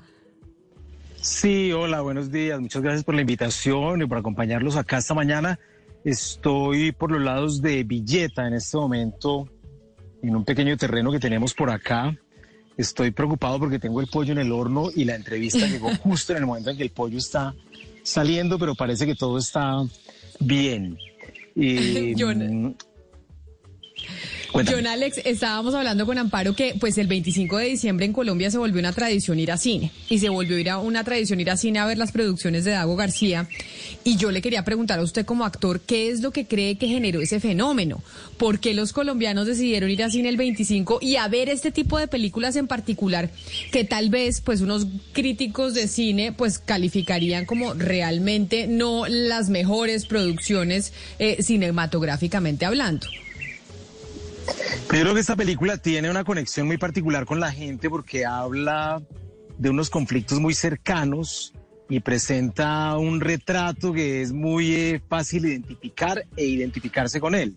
Creo que este paseo en particular retoma un poco esa esencia de la familia que hace todo lo que esté en sus manos para salir de paseo, en algunos casos a fin de año, en algunos casos a la mitad del año, en algunos casos como en este de la película, el argumento que tiene esta película de paseo de colegio de 11 que se lleva a la familia entera porque tiene un papá, en este caso que interpreto yo, muy controlador y preocupado por el futuro de su hija en medio de lo que puede ser la rumba de ese paseo de 11.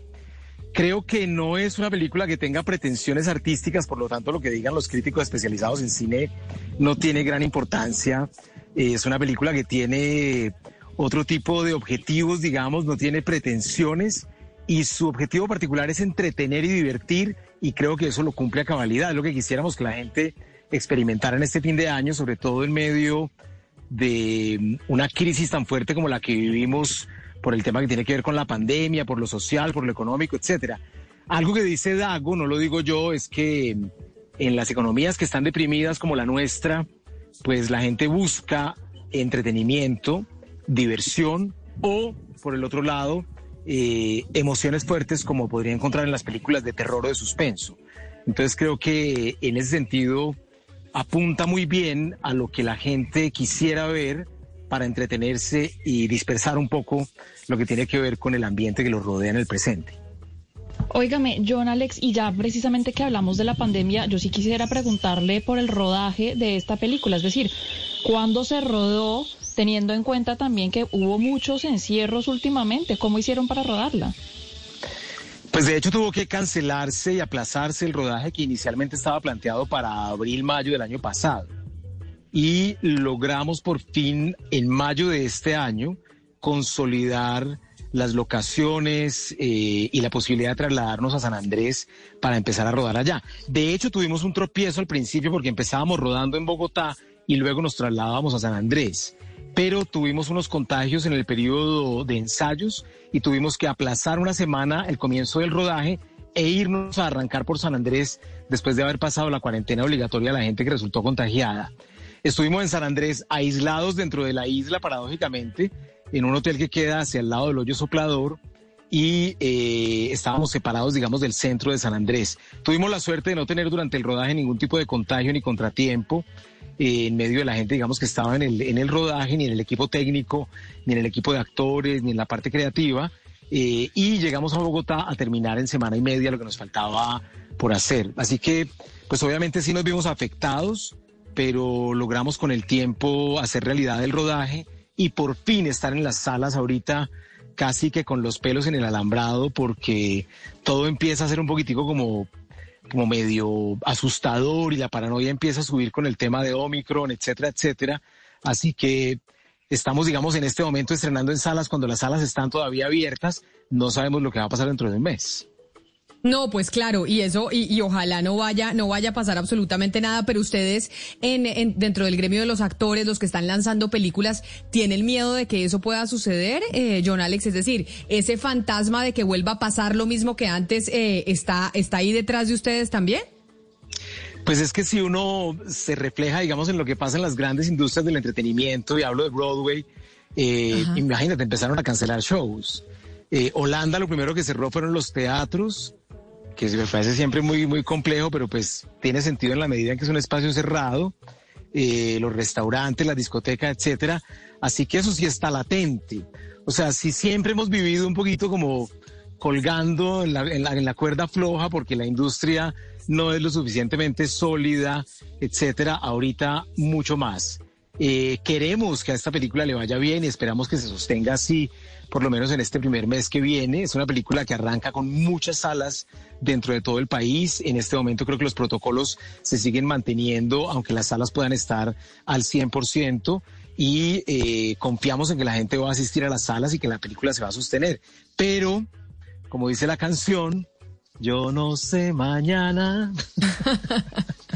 Pues ojalá, ojalá, John Alex, eh, pues no pase eso que usted está diciendo, pero sí es cierto que cuando uno ve las industrias del entretenimiento de otras partes del mundo, empieza a ver como lo que podría llegar a suceder aquí en nuestro país. Pues qué placer haber hablado con usted. Lo dejo para que vaya y saque el pollo del horno y no se le vaya a quemar. Le mando un abrazo de feliz Navidad y nos vemos en las salas de cine mañana.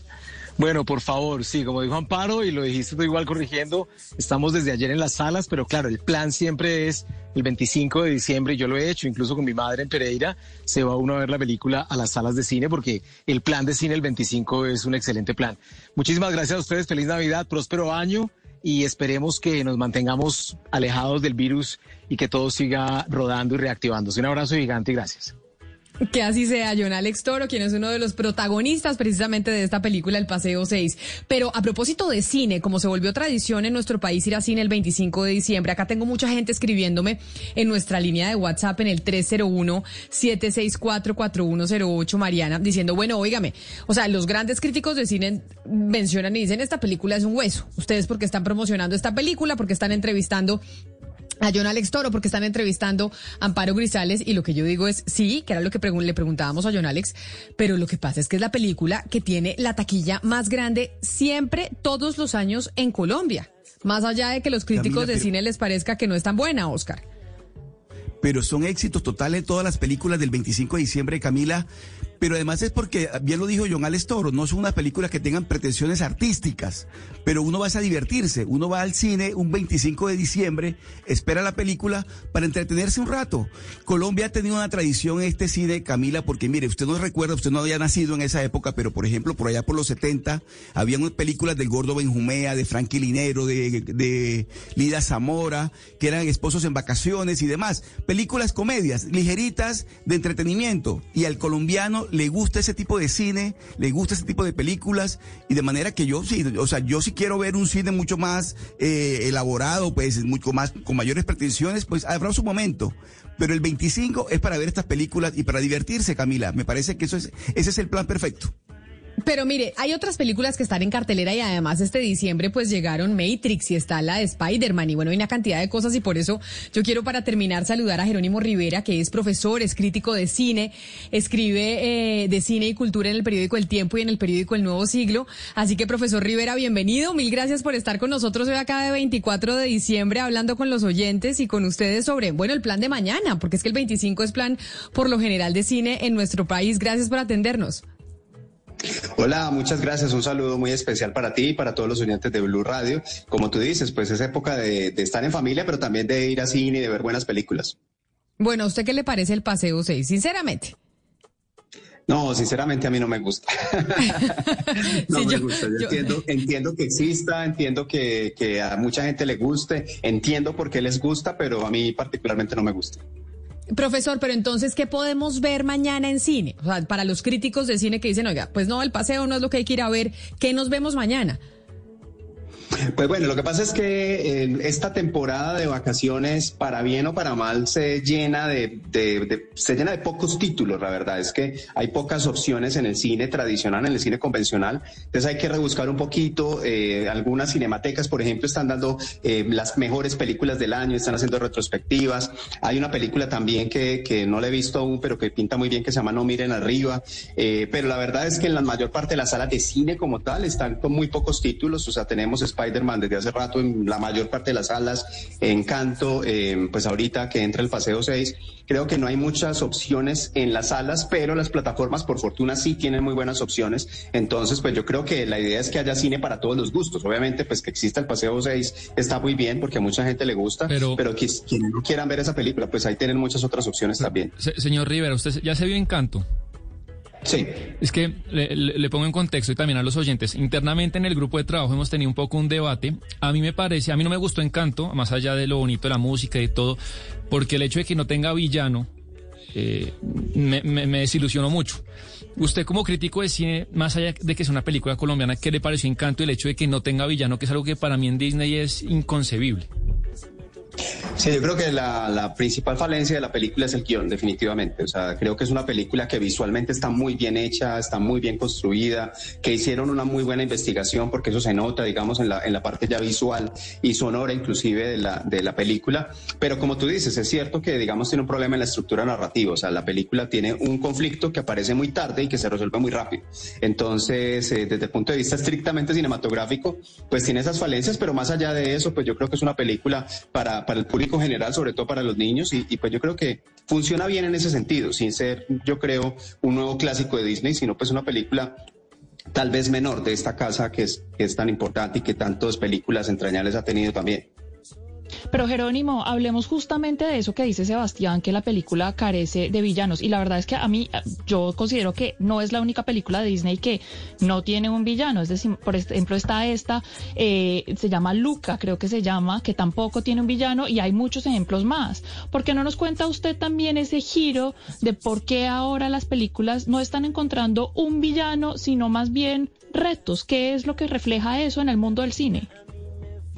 Bueno, no es grave que no haya un villano porque hay diferentes tipos de conflictos. Hay conflictos inclusive en donde el villano es el mismo protagonista. Hay conflictos donde el villano es la situación, que sería más el caso de Encanto.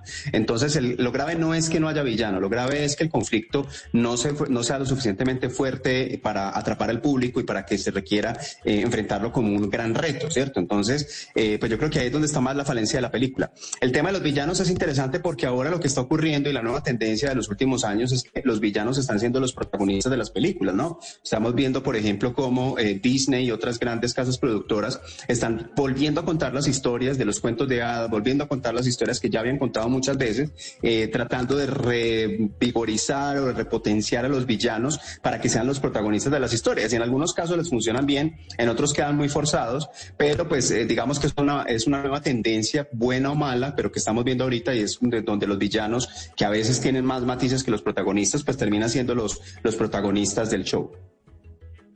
Pues así tenemos ya otra recomendación, otra mirada. Me gusta lo que usted dice de la retrospectiva, de ir a mirar las mejores películas que tuvimos en este 2021, que creo que es una, pues un buen resumen para terminar el año. Así que, eh, profesor, Gracias por haber estado con nosotros, por habernos acompañado hoy en este 24 de diciembre, en donde queríamos pues acompañar a los oyentes que están terminando los últimos arreglos eh, de esta Nochebuena, hablando de cuáles son los planes de mañana y el cine siempre está presente. Así que, doctor Jerónimo Rivera, mil gracias por habernos acompañado. Feliz Navidad para usted.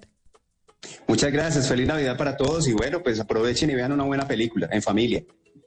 Eso sí, aprovechar para ver una buena película. A todos ustedes también mil gracias por habernos acompañado hoy con su sintonía aquí en Blue Radio a través del Facebook Live, a través de Noticias Caracol Ahora durante la noche de hoy. A ustedes un feliz fin de semana, que la pasen muy bien con sus familias y nos volvemos a encontrar el lunes aquí en Mañanas Blue.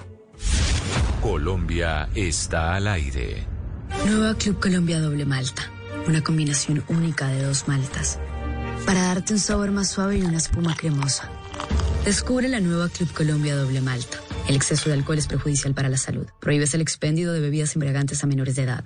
Colombia, este cuento es tuyo. De nosotros depende que los niños, niñas y jóvenes de nuestro país permanezcan en el colegio y sigan estudiando para desarrollar sus talentos, transformar su presente y construir su futuro. Apóyalos y matricúlalos ya. Entra a estecuentoestuyo.com. Un mensaje de Shakira, Fundación Santo Domingo, Fundación Pies Descalzos y Ministerio de Educación. Apoya Blue Radio.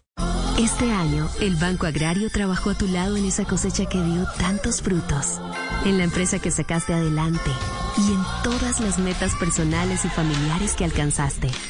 En el 2022, seguiremos siendo tu aliado financiero para construir más momentos inolvidables.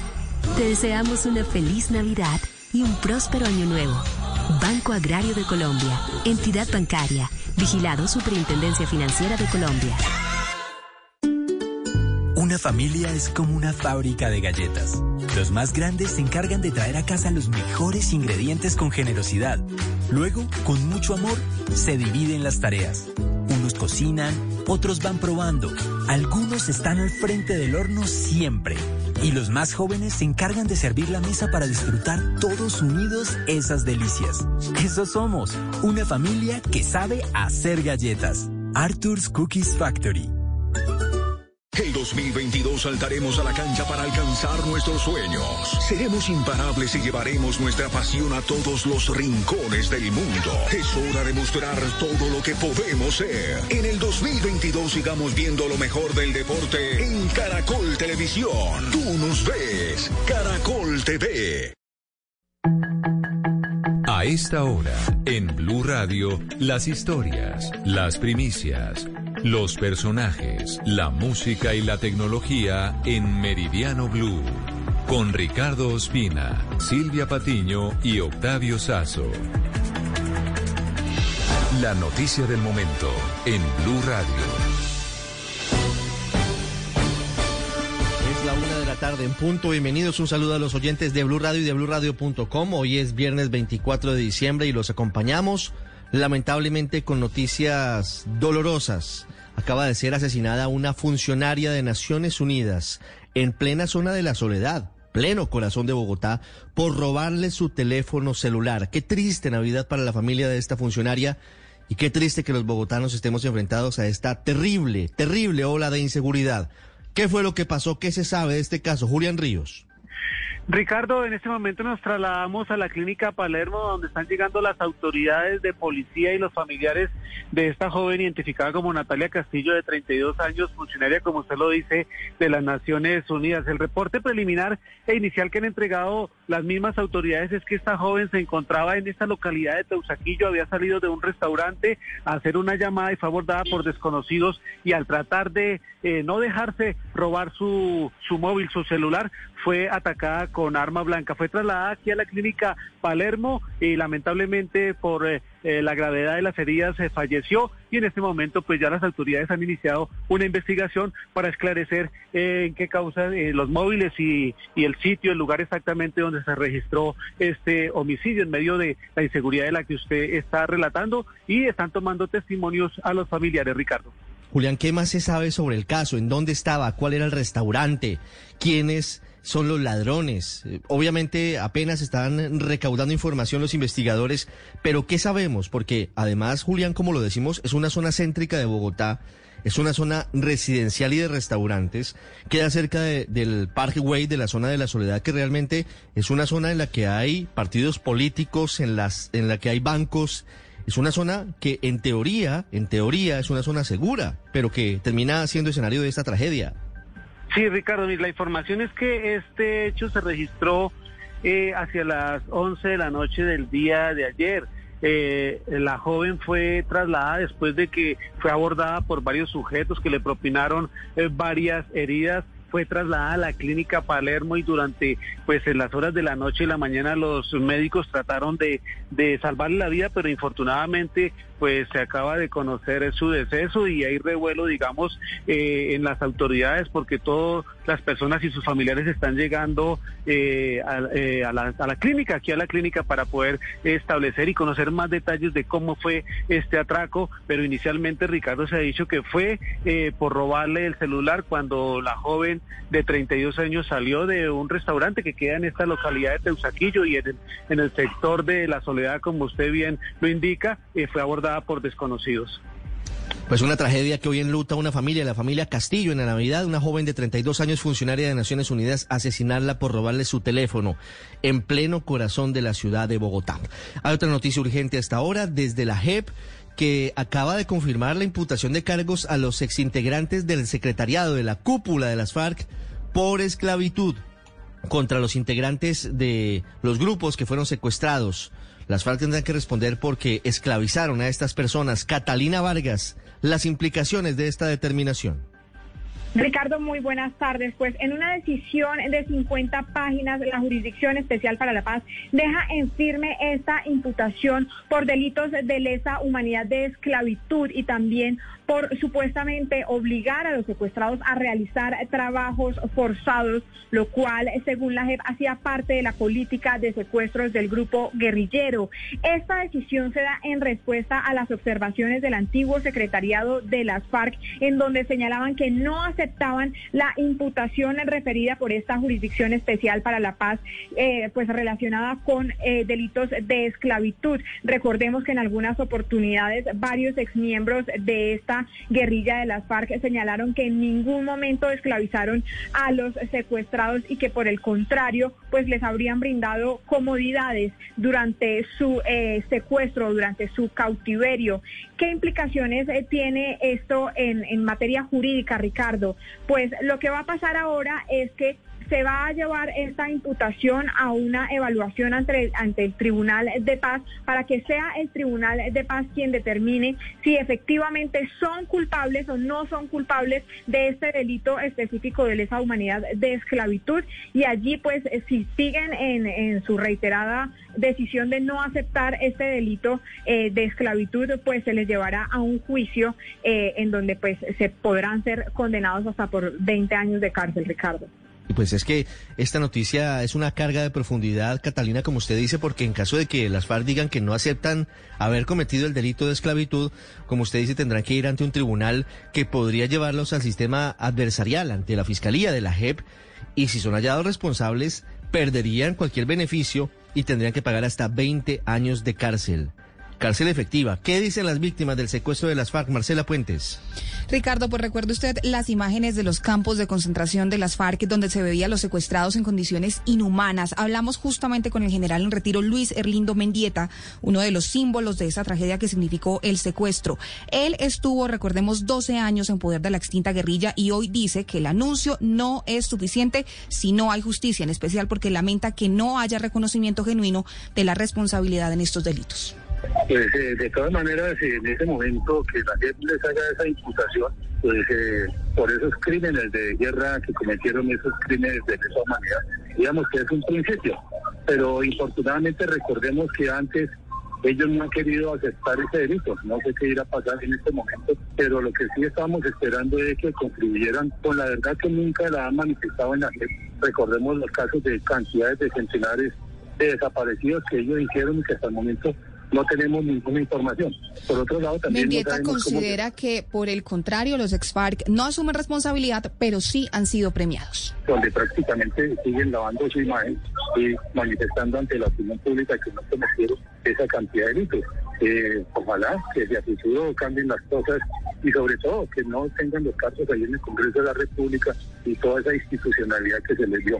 Ricardo, hemos intentado obtener una respuesta del Partido Comunes, pero nos dicen que por ahora no se van a pronunciar y se mantienen en su posición de no reconocer responsabilidad en estos delitos. Y también hay desarrollos, Marcela, sobre la pelea jurídica entre el expresidente Álvaro Uribe y el expresidente Juan Manuel Santos. Uno de los abogados del expresidente Uribe considera que el magistrado Alejandro Linares cometió delitos y debería renunciar en medio de lo que afirmó en su momento sobre posibles llamadas del expresidente Santos y del expresidente Gaviria a los magistrados al estudio de una tutela del expresidente Uribe en medio del enredadísimo y largo caso del cartel de falsos testigos. Asdrúbal Guerra, ¿quién es el abogado que habla y qué es lo que plantea exactamente? Pues Ricardo, le comento que las disculpas del magistrado Alejandro Linares no cayeron bien en el equipo de la defensa jurídica del expresidente Uribe. El abogado Jaime Lombana Villalba considera que este pronunciamiento lo que admite es un error y lo que según ellos creen es que cometió fue un delito por el cual debe responder. Escuchemos al abogado Jaime Lombana delitos que ofendieron la dignidad de la Corte Constitucional y el bien jurídico de la Administración Pública y de Justicia. Linares sirvió de instrumento de un gran determinador que es Juan Manuel Santos.